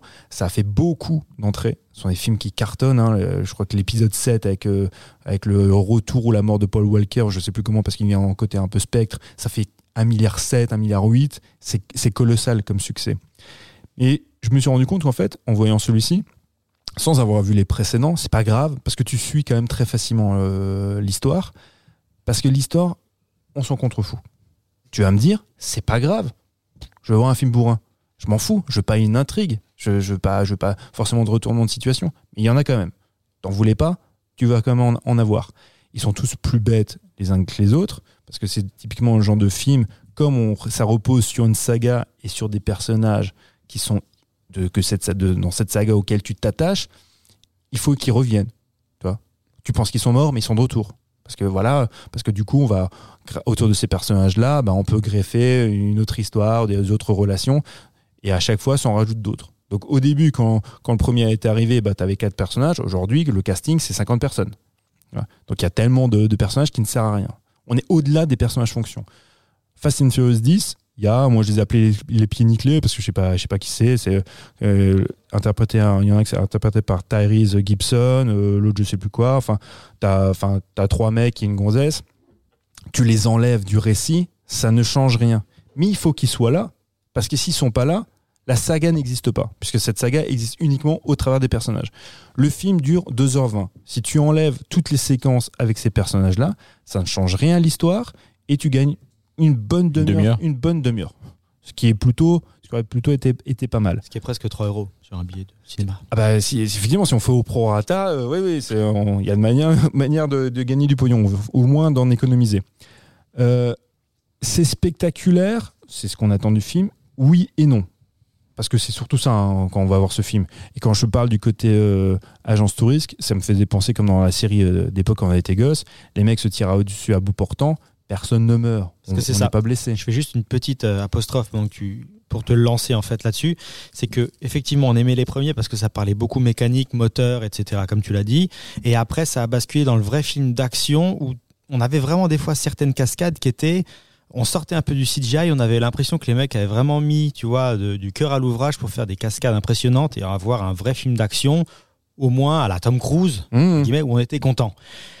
Est-ce que justement dans ce film-là, on arrive encore là où on a passé le moment où on arrive full CGI, et on- dans, dans n'importe quoi et on n'arrive plus à, être- à y croire? Parce qu'on avait certaines cascades avant où on pouvait dire j'y crois un petit peu. Alors là, je vais te dire, c'est très simple. Tu prends Vin Diesel, tu le mets dans son canapé au salon, il y a un écran vert derrière, C'est lui. tu as le film. Ah, terrible. tu as les cascades. Alors, il y en a, j'exagère, hein, il y en a qui effectivement qui sont faites, euh, tu vois, qui sont réalisées en plateau et avec des explosions, des machins, il y en a. Mais il y a des séquences effectivement de cascades, je pense à la séquence finale, euh, même ma, ma compagne à qui j'ai vu le film, qui a pas forcément un œil aiguisé sur les effets spéciaux, à force si, elle m'a dit, putain, je l'ai vu à 3000 km, effectivement, que c'était fait en CGI. C'était tellement dégueulasse. Je parle même pas du côté invraisemblable, parce que c'est pas grave. Moi, le côté invraisemblable dans un film d'action, je m'en fous. oui, oui. Je veux ça, justement. Donne-moi de l'invraisemblable. Donne-moi des trucs, tu vois, qui explosent de partout. Mais là, c'est tellement chié en CGI, mais dégueu. Le budget est de 350 millions de dollars pour ce film. Ah, c'est fou. Oh. ouais, ouais. c'est Bon, bon, il y a, énorme. il y a 100 millions pour les acteurs, 100 millions pour le marketing. Les acteurs, comme dit, ils sont 50. Ah ouais, ouais, bien sûr. Grosso merdo. T'as euh, Vin Diesel qui prend, je sais plus, je crois 15 millions, 25 millions, enfin lui, lui il prend la totale. Les pieds nickelés, ils sont à 700 000 dollars. Mais c'est pas, mais parce qu'ils sont juste là, il faut quand même les payer parce qu'ils sont là, mais ils servent, ils servent à rien. Ceux qui prennent, ouais, c'est Jason Momoa et lui. Et euh, mais Est-ce que Jason Momoa, il est, il est, il est bien? Il est Oui. satisfaisant? Ok. Ouais. Ah, Jason- bah voilà, Ouais, c'est il y a, s'il y a un côté sympa, c'est Jason Momoa. Ses dialogues sont nuls, son personnage est clicheton à mort parce que ce personnage un peu excentrique entre entre bah, entre Aquaman et The Joker, on a déjà vu ça mille fois. Il y a rien de sur- surprenant dans dans, dans l'écriture du personnage. Par contre, il y en a un qui s'amuse, c'est lui. Mm. Jason Momoa, tu vois qu'il s'amuse, il prend du plaisir à raconter des conneries, il en il surjoue mais à fond, il a des costumes improbables et il s'en amuse et tu vois qu'il fait de l'overacting à mort, mais du coup, c'est réjouissant parce qu'en face, t'as quand même Vin Diesel qui est dans, dans le non-jeu, qui est très renfrogné et qui ne joue pas, et t'as Jason Momoa qui en fait des caisses. Donc ça, cette opposition, elle est très drôle, tu vois. Elle est pas impressionnante, elle est Mhm. drôle. Donc heureusement, ouais, il y a Jason Momoa qui fait son Momoa show. Et ça, c'est plutôt sympa. Vin Diesel reste toujours sérieux dans son, dans son costume de, du gars euh, serious business. C'est ça. Bah, c'est terrible. Vin Diesel, il, il fait, il, il y a ces petites séquences avec son gamin, avec, euh, avec sa femme, euh, sa cousine, euh, la concierge, où il est en train d'expliquer à quel point la vie c'est important, l'amour c'est important. Moi-même, tu sais, il m'arrive d'avoir peur. Parce que sur cette carapace musculaire, il y a un petit cœur qui bat quand même, tu vois. Et t'as envie de lui dire, mais Vin, putain, Ferme là. Ferme ta gueule et casse, la- casse les dents au gars, quoi. Ah. Vas-y, c'est ça qu'on a envie de voir. Moi, quand je veux voir un Fast and Ah Furious, oui, oui, oui. alors je, je suis naïf parce que j'ai pas vu les, les derniers, ça fait un moment que j'ai lâché l'affaire. Mais moi, putain, je, je veux voir de la, je veux voir de la castagne. Ah oui, je veux oui. voir des bagnoles qui pètent, je veux voir des cascades où je sens le truc, où on reprend à chaque fois, la, pour moi, le, même, le meilleur exemple au monde, euh, Mad Max Fury Road, Ah. où là, c'est Oui, viscéral. voilà. Tu Là, sens les quand même dans, dans l'exemple ultime de, de- du film de bagnole à cascade, quoi. Ah oui, et c'est là où du coup, lui, le terrier qui réalise Fast and Furious 10, effectivement, c'est pas George Miller. Alors ça, il n'y a pas Ah photo, quoi. Lui, le terrier, il est extrêmement sympathique. Je sais pas si vous l'avez déjà Si, vu en si, interview. ouais, ouais. C'est Bah le- oui, c'est le petit gars sympa quand même. C'est vraiment le gars sympa. C'est le, c'est le, c'est le petit français qui a réussi aux États-Unis parce qu'il a fait quand même Mm. pas mal de, de succès. Mais c'est un yes man. Bah, en même temps, n'importe qui te propose un film euh, de ce calibre, tu dis oui. Mais évidemment, mais évidemment. Non, mais sans déconner. Mais lui, quand on lui propose Fast and Furious 10, mais tu penses qu'il est content. Là? Enfin, il a mouillé Bien pendant sûr. trois semaines. Mais c'est normal. C'est normal. Mais il y a un tel ca- cahier des charges à remplir dire. Mm. et que de toute façon, sur ce type de film-là, quand tu t'appelles Louis Leterrier et que tu es face à Vin Diesel, qui est le producteur, qui est, enfin, qui est le maître à penser, donc euh, Vin Diesel penser, tu vois, déjà c'est antinomique, donc ça va être très compliqué à gérer. C'est lui qui gère, qui gère, gère, euh, son business. Et Fast and Furious, c'est devenu son produit. Vin Diesel ne, joue, ne tourne plus ailleurs. Mm. Non, non, c'est vrai. Non, non, il, fait, il a plus rien fait depuis. hein. Ah bah, il fait que ça. Là, donc, en fait, le 10 se termine sur, sur une espèce de cliffhanger. Et donc, du coup, il y aura une suite. Fast and Furious 11, qui doit Au niveau du box-office, ça donne quoi? On sait Là, est-ce que ça part sur les mêmes euh, chiffres que- qu'avant? Alors, Parce que j'ai cru comprendre que c'était quand même moins. euh, Alors, Fa- Fast and Furious, c'est assez compliqué. Enfin, je, je dis en France. En France, quand ça sort, là, par exemple, première semaine, ça fait un peu plus d'un million. Mais Fast and Furious, c'est typiquement le genre de film qui fait tout en première semaine. Bah ouais. Donc, deuxième semaine, il va faire euh, 50% moins, et puis ça va se casser la gueule. C'est moins, effectivement, que les opus précédents. Aux États-Unis, a priori, ça marche. Pour eux, c'est important qu'aux États-Unis, ça fonctionne. Mais vas-y, pour les rentabiliser quand même les 350 millions, apparemment, ça va être le cas, il n'y aura pas de souci. Donc, le 11 est déjà dans les tuyaux, parce que de toute façon, c'est la suite de celui-ci. Et Vin Diesel, il est même venu en disant euh, finalement, euh, vous savez, le, le fameux final qu'on ouvre, parce que ça fait quand même 15 ans qu'ils nous disent là c'est la fin, le 5 ça devait être la fin, le 7 c'est la fin, le 11 c'est la fin, il y aura peut-être quand même un 12. Ah, C'est ah. Et parce que mais Vin, qu'est-ce que tu qu'il fasse d'autre? Ah oui, mais parce que 12, c'est plus beau aussi, c'est mieux. C'est ça- Non mais face 11. Donc ça fait, ouais, ça fait 11, quoi? Fa- Face 12 euh, Ça fait Ouais. 12, 12 fois 15 millions Ouais, ça fait un bon pactole. Ah, bah non, oui, mais, c'est lui, quoi il Et quand je dis ça, c'est encore plus parce que lui, étant, étant producteur, Il forcément, bah, il prend des royalties, il prend de l'intéressement en fait sur. euh, alors généralement, si le mec est fort, il prend même de l'intéressement sur euh, sur bénéfice net. Généralement, c'est du brut, mais même si c'est du brut sur un film comme ça, c'est Ouais. 40-50 millions. Il, pourrait, il pourrait être chaud sur son PE, aller acheter plein de. Ah bah oui, oui, bah oui, il faut prof- oui, bah, il a raison, faut en profiter. Ouais, mais après, voilà. il est là depuis le début. Ah, mais c'est c'est clair. Euh, bon, il y a plein de séquences qui servent à rien là, je pense, à un moment donné, mais parce que c'est attendu par le spectateur, il faut le montrer aussi. Il y a une baston entre Charlize Theron et Michel Rodriguez. Euh, ça n'a ni queue ni tête. Tu sais même pas pourquoi tu fais. Ah, mais pourquoi tu Ah oui, d'accord, parce qu'il y a une vieille rancœur, mais pourtant maintenant elles vont s'entraider. À un moment donné, elles sont toutes les deux enfermées dans une espèce, je sais pas quoi, de- enfin en Alaska, enfin on en a rien à foutre, une connerie. Et il y a Michel Rodriguez qui se rend compte qu'elles ont 4 minutes avant d'être libérées. Donc au lieu de papoter cuisine, vas-y, on a qu'à se foutre sur la gueule. tu vois et, et, a fait Ah bon Ah bah, ah bah d'accord. Et c'est des bourpifs dans la gueule parce que effectivement elles ont euh, des antécédents, Des comptes à régler. Elles, elles, des petits comptes à régler, que voilà que ça allait pas trop. Donc du coup elle se dit Bon on a 4 minutes. Et c'est comme si tu avais le, le cinéaste qui disait Euh, On en est où là? Il nous reste 4 minutes. Ok, fais-nous une scène d'action qui est dégueulasse. La seule, même si elle est mal branlée, c'est là où tu vois en fait que Charlize Theron, c'est une ancienne danseuse. On l'a vu dans d'autres films. La meuf, euh, elle peut se battre. hein. Tu peux la mettre encore dans un film d'action. Je parle même pas d'Atomic Blonde, mais dans d'autres films où tu voilà, il y a, Hmm. elle, elle peut castagner. Après, il y a qu'est- qu'est-ce que je peux en dire d'autre? Il y a John Cena. John Cena, il est plutôt rigolo. Voilà, il est attachant. C'est c'est tonton gâteau. Mhm. Alors moi, comme je ne savais pas, on m'a expliqué, ma compagne m'a expliqué, John Cena, c'est donc le, le frère de Vin Diesel dans le, dans le film. hein. c'est Jacob Toretto, qui est le frère de Dominique Toretto. Ben, en fait, avant, c'était le méchant. Mais il était vraiment très méchant. C'était sa némésis, vraiment. Hmm. Et maintenant, copain comme cochon. Et il s'occupe même du gosse, il l'emmène en virée avec la bagnole. Enfin, Retournement de veste. il y a que ça. C'est comme euh, il y a une show là, euh, interprétée par Jason Statham. Pareil, c'était le gros méchant il y a quelques années. C'est vrai. Maintenant, c'est le bon copain. copain. Ah, vois oui. Il y a- il a que ça. Ah, bah, Vas-y, Julien, tu veux dire quelque chose? Fait, ils ont, ils ont repris le principe euh, de nos mangas euh, animés, enfin des animés de l'époque, c'est-à-dire où euh, le gentil Vegeta va toujours. euh, bah, euh, non, bah, je vais prendre par exemple euh, Dragon Ball Z. Par la exemple. seule que tu Son connais. Goku, il se Ouais, bat ouais. toujours contre des mecs. Et puis d'abord, c'est les Némésis, c'est les ennemis, mais comme Son Goku, il est toujours. euh, il est meilleur, tu vois, la famille, les amis, tout ça. Puis après, ça devient des copains. Bah, Et après, il va se battre avec ses copains contre d'autres méchants. C'est Et ça. ainsi de suite. Et en fait, c'est ça. Et comme du coup, ben, les, les morts, en fait, alors à la différence de Dragon Ball Z, les morts sont, sont très peu visuelles. Tu vois, parce que ça doit rester grand public. Tu vas pas, tu vas, Forcément, tu vas pas te c'est- priver d'une partie. de- Bah, c'est ça, donc tu peux pas faire des trucs trop trop graphiques. Mais euh, c'est. Alors moi je peux comprendre que tu puisses avoir un attachement au personnage. Effectivement, là, comme, bah, comme tu viens de l'évoquer avec des mangas, des machins, il y a un côté très sériel, tu vois, euh, feuilleton. Donc tu as envie de savoir ce que euh, Papa Toretto va, va faire dans le prochain épisode. euh, Parce que il, il fait toujours des trucs assez, assez sympathiques. Au début, il apprend à son, à son garçon à rouler une voiture. Le Hmm. garçon, tu, je suis même pas sûr qu'il voit le pare-brise, mais il fait des drifts, enfin des machins. enfin, bon, tout est improbable, mais c'est pas grave, c'est mignon. Donc, tu te dis, effectivement, le spectateur qui va voir ça, il veut voir effectivement cette famille-là. Il y a aussi ça. Je pense que Mhm. c'est aussi, c'est pas que les cascades euh, un peu euh, Osef, famille. c'est aussi voir la famille. Ça. Et je pense que tu t'intègres dans cette famille. Et là, c'est le, la famille, c'est quand même euh, l'alpha et l'oméga de nos vies. Oui. On va s'arrêter là-dessus. Merci Mathieu pour ce monologue. Merci Mathieu. Ah, Merci. Eh ben, euh, fort intéressant. On était tous, tous, tous ou- oui euh, autour de cette table et bravo à toi. Merci beaucoup. À la prochaine. à la prochaine. Non. On passe, euh, mes amis, à la rubrique des coups de cœur.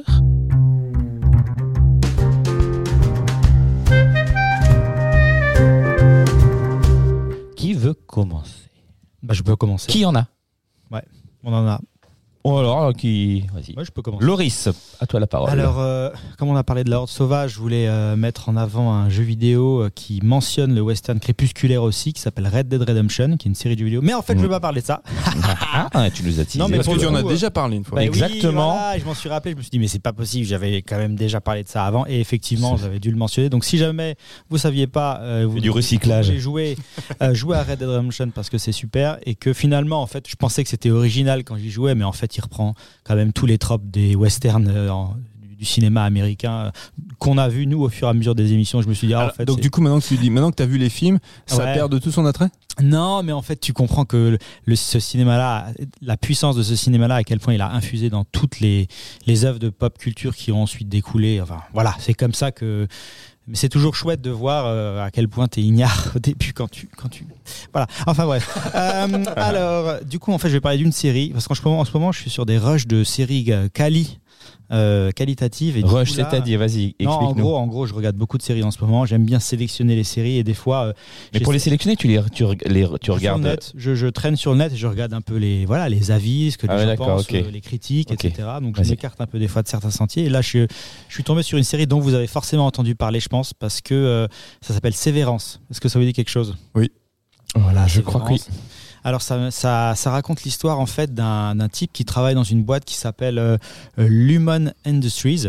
Et en fait, le principe de cette euh, industrie, de cette boîte, c'est que les gens qui y travaillent euh, ont, le cerveau qui est un peu découpé en deux entre guillemets, puisqu'il leur installe une petite puce qui en fait va créer deux personnalités. Cette personne va avoir une personnalité qui ne connaît que son travail et les journées au travail, et une personnalité qui ne connaît que les, ses journées en dehors du travail. Et en gros, ça veut dire que Tu peux il- tout arrêter.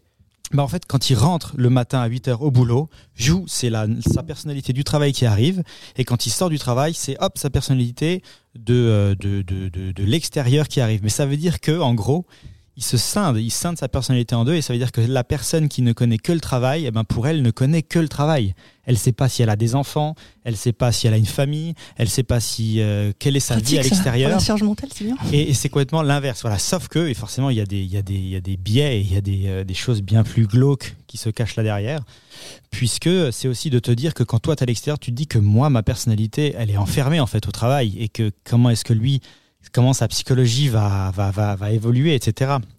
Et en fait, le, le, un peu l'originalité de ce- cette série, c'est que forcément, quand il va être ce personnage, donc qui est joué par Adam Scott, euh, va être à l'extérieur, il va rencontrer un ancien collègue qui lui a réussi à, détourner en fait tout ce mécanisme de, sévérance et qui va lui dire mais en fait mec euh, au travail il se passe des trucs horribles.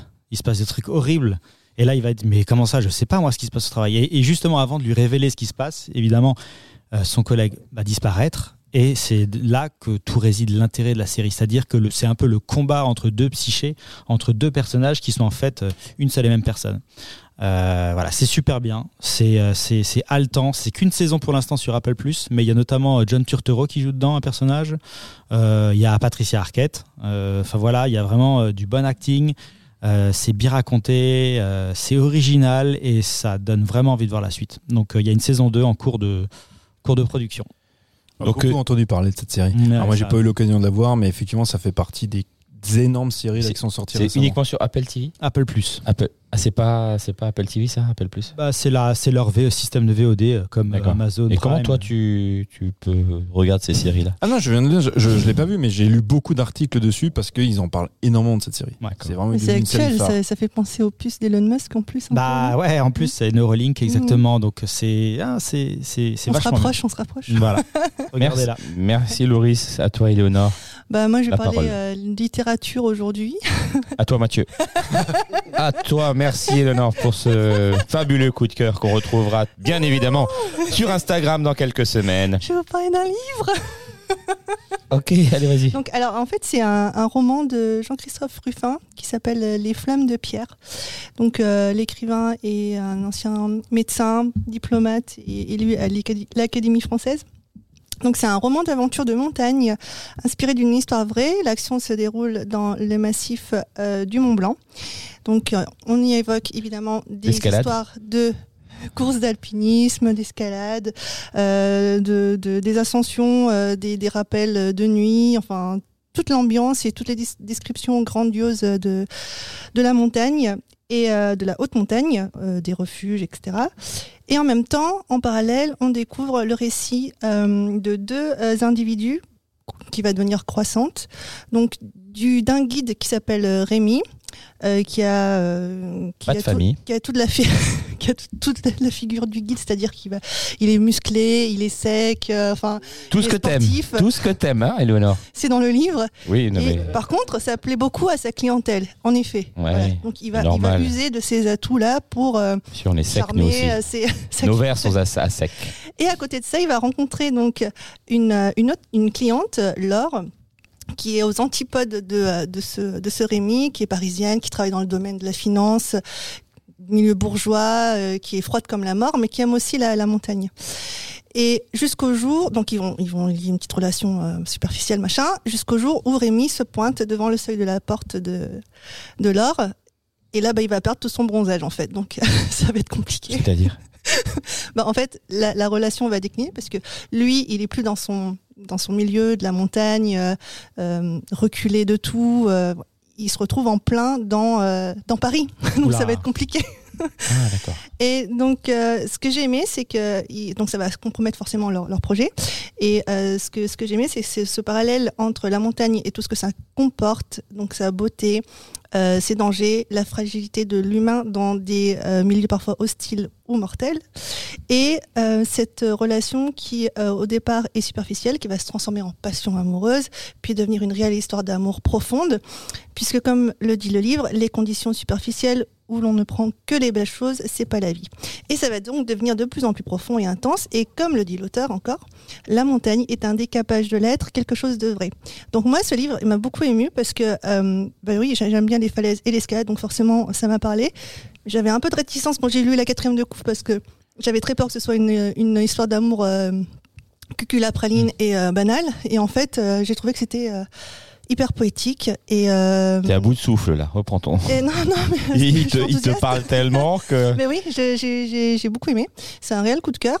Et donc pour l'info, les flammes de pierre, ce sont des, des c'est une arête sauvage située dans le massif du Mont Blanc et qui surplombe Chamonix. Et donc euh, un bon petit bouquin à lire, euh, profond, intense. Dans un chalet. Et du coup, c'est aussi Ah, lui qui doit, si je comprends bien, c'est aussi lui qui doit s'adapter à la vie d'un coup, du coup, à Paris, c'est ça? Il sort de son environnement, sort de son environnement. montagnard, en gros. Et, et- et pour pouvoir arriver au même standing que Laure, cette, cette femme euh, donc, Il qu'il doit apprendre euh, à il, vivre. bah, euh, il va faire des petits boulots, il va aller euh, même vers des gens qui sont pas forcément recommandables, et du coup elle, elle va le découvrir et euh, ça va faire capoter l'affaire. Et du coup, il ensuite, il y a qui- d'autres euh, rebondissements qui vont faire qu'ils vont se retrouver quand même dans la montagne. Et il quitte Ah, par amour euh, sa montagne pour. Euh, C'est ça. C'est ça. c'est ça. Balèze. mais euh, bon, après, je vais pas raconter tout le bouquin, mais Non, il non, lui non, arrive mais- aussi des trucs à Laure, Et un, inversement, éve- quoi, un événement, voilà. Et ensuite, euh, en fait, sous sa carapace de bourgeoise, il, il- c'est beaucoup plus subtil que ça. Ok. Voilà. À lire, vraiment. Jean-Christophe cool. Ruffin avait déjà écrit la même histoire, mais sur le pèlerinage de Compostelle. tu l'as vu, ça Non, non, Ouais. non. Il- Rue du réci- du réchauffé. Je sais qu'il a écrit Rouge au Brésil. Oui, Euh, le euh, bon, ça c'est pas- bouquin, des bouquins le plus connu. Il y a, il y a quelques années, il avait écrit, Ruffin avait écrit, pareil, une histoire, euh, une histoire euh, d'amour. Sur, alors, il prend souvent des, des thèmes effectivement où tu, tu sors de ton environnement pour te confronter à la nature, à la spiritualité. Il avait fait ça C'est quand son il, dada. c'est son dada. Il avait fait ça quand il a fait le pèlerinage de Compostelle. Et euh, il se dit bon, quitte à se balader, autant faire des rencontres, qui plus est avec des nénettes. Oui. Il- il- son côté- ce- il n'y a pas un côté C mythique dans le sens, tu vois, euh, glorification spirituelle, mais plutôt mythique site de rencontre. D'accord. Et euh, Ruffin, il marche là-dessus. Il y a un côté Sylvain Tesson aussi. Bah, c'est son pote, Sylvain Bah Tesson. oui. Julien, il a dit, il y a un côté croco- crocodile Dundee aussi, un peu. Ru- Ruffin, Non, non, il y a un côté. Le dans film, dans le, dans le livre. Ah, oui, oui, Le, gars qui Il sort de son de sa Ça zone manque de confort, boomerang. Ça manque juste de Beaumont. Non, mais sur le côté euh, changement d'environnement pour Ouais. euh, s'adapter à, à l'être aimé, etc. C'est C'est vrai. Vrai. On parle rarement de Crocodile Dundee, c'est vrai. On a parlé, on a un petit peu de Major Dundee tout à l'heure de Sam Peckinpah, mais pas de Crocodile Dundee. On en parlera peut-être dans notre future émission. où On parlera de attention, le- tu vois comme je enchaîne Ah le truc. On parlera Ah, de. Indiana Jones parce que ça Ah, fait oui. partie des nombreux er- ersatz d'Indiana Jones puisqu'il y en a eu pléthore à Ah, partir de- des années 80, Tu- dont dont euh, Pour toi, Crocodile Dundee, c'est un. ah bah complètement oui, c'est un ersatz de, de- clairement. Ah, ok, ok. Ouais, ouais. Mec, tu as un coup de cœur? Non, pas cette fois-ci. Pas cette fois-ci? Et bah euh, du coup, moi je, je passe à mon coup de cœur. Vas-y. Alors j'en ai deux, j'en ai deux et en fait qui vont être euh, qui vont être liés. Euh, J'ai un coup de cœur, des coups de cœur ciné. euh, à la fois des cinémas, du cinéma en fait, euh, on va dire premier, premier de la classe série A, donc type en fait les films qui sont pro- proposés sur TCM Cinéma. Donc euh, j'ai déjà eu l'occasion de parler de cette chaîne. Donc je vais vous parler de TCM Cinéma et aussi d'un YouTuber qui propose une, une émission qui s'appelle Revue. Et lui, son émission est consacrée au nanar. Donc ce seront les deux versants en fait du cinéma qui pour moi sont hyper importants. Euh, sur TCM Cinéma, il claque les portes, on entend que les. Oui, sur, bah oui. sur- sur TCM Cinéma, en fait, euh, Vaudeville. Hein Ça, Vaudeville. Ah, c'est Vaudeville. Oui, oui, oui. Ah, J'ai pris ta place maintenant, tu t'en vas. Sur, sur TCM Cinéma, donc comme je disais, j'ai déjà eu l'occasion d'en parler. C'est quand même une chaîne qui est quand même géniale. Tu te dis que pour à peu près 2 euros par mois, tu peux voir le même mois euh, Quand la ville dort de John Huston, Kremlins 2 de Joe Dante et Clout de, Pakula. Trois très grands films.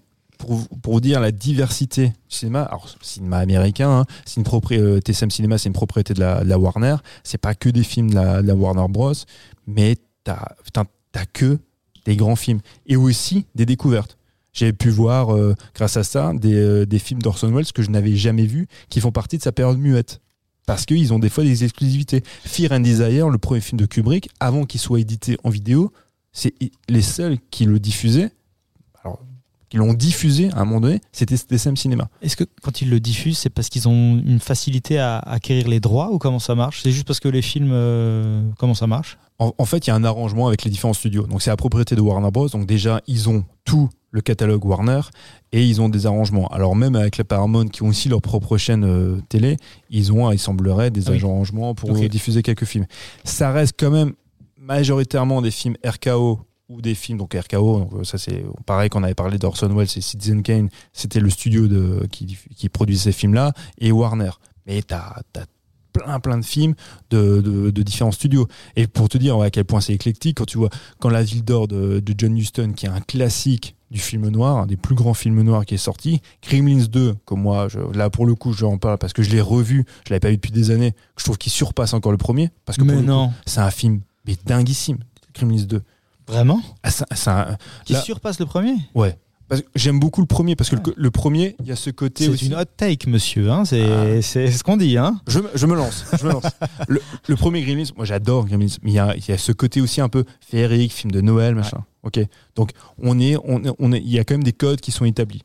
Donc Noël qui est perturbé par, voilà, par des petites bestioles. Donc ça, c'est, c'est le schéma un peu classique de ce type de film-là, mais c'est un film extrêmement réjouissant que moi j'aime beaucoup. Gremlins 2, c'est un putain de film anard.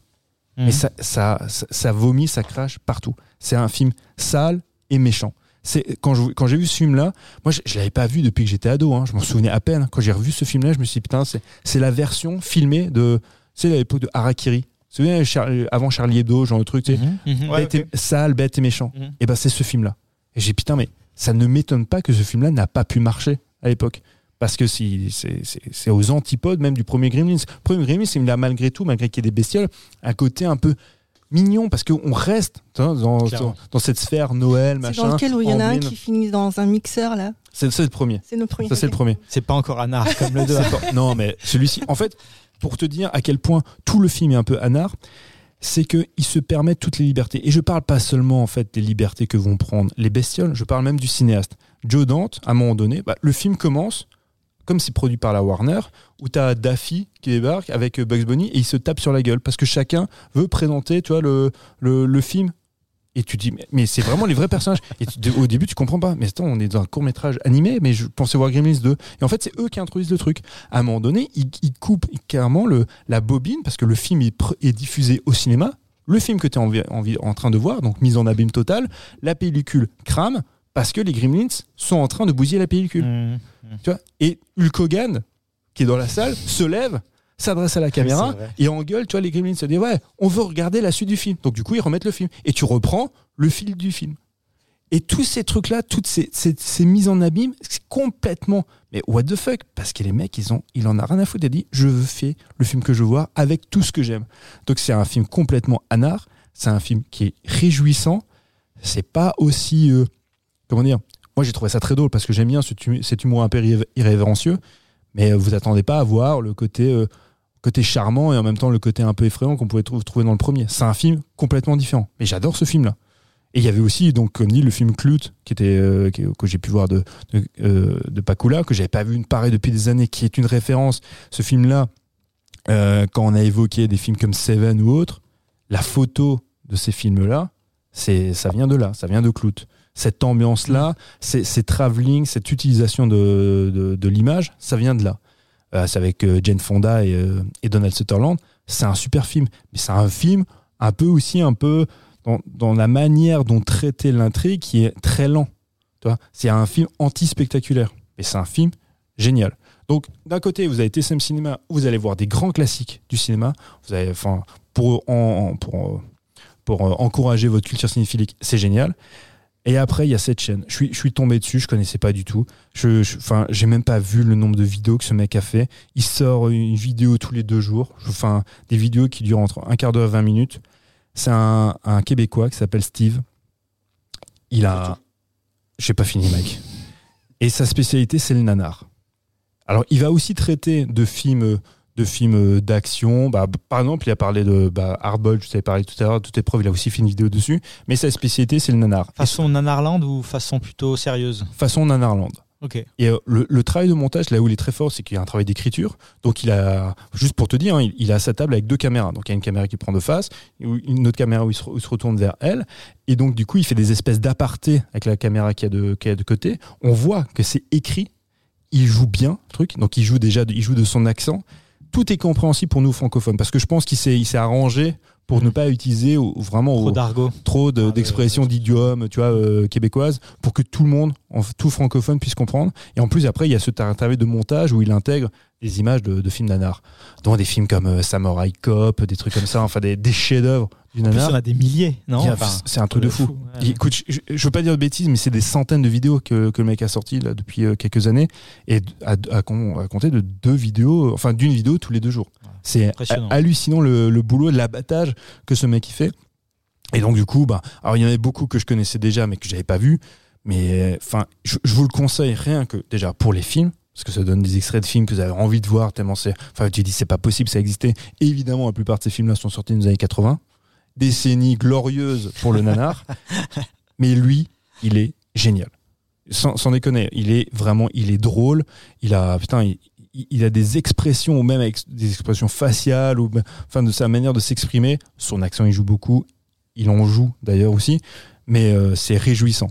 Donc, faites-vous une soirée TSM Cinéma. Après, enchaînez avec euh, deux, trois épisodes de revue. Vous avez euh, un, un beau panel de ce que le cinéma peut trop produire de génial et de moins bien, mais de réjouissant. La chaîne s'appelle Revue, c'est ça? Revue. Il faut surtout ne jamais louper Vendredi Nanar. Ah, tu le fais pas mal. Ah, je te jure, j'adore. Ah, mais j'adore. C'est c'est devenu mon meilleur copain là, depuis quelques semaines. Merci, il m'a pris ma place, mais c'est pas grave. Je lui la laisse. Non, mais Avec copain plaisir. virtuel. Bien sûr. Alors merci beaucoup. Euh, Merci Eleonore et les garçons. C'est toujours une, une- une belle phrase ça. Merci Eleonore et les garçons euh, pour la participation à cet épisode. Et puis euh, merci à vous. euh, les amis de nous écouter euh, avec toujours autant de loyauté euh, sur toutes Et les de ferveur. et de ferveur sur toutes les plateformes d'écoute Spotify, Deezer, Apple Podcast, euh, Podcast Addict et toutes euh, autres que nous ne connaissons pas encore. Nous existons partout. Merci aussi euh, à ma mère. je sais pas pourquoi je me suis perdu dans ma phrase. bah, merci à ta mère. Voilà, c'est ça. Et vous pouvez nous retrouver sur les réseaux sociaux Facebook et Instagram. Et en attendant de se retrouver dans 15 jours, on vous souhaite une belle semaine. Bye bye. Bisous. Ciao.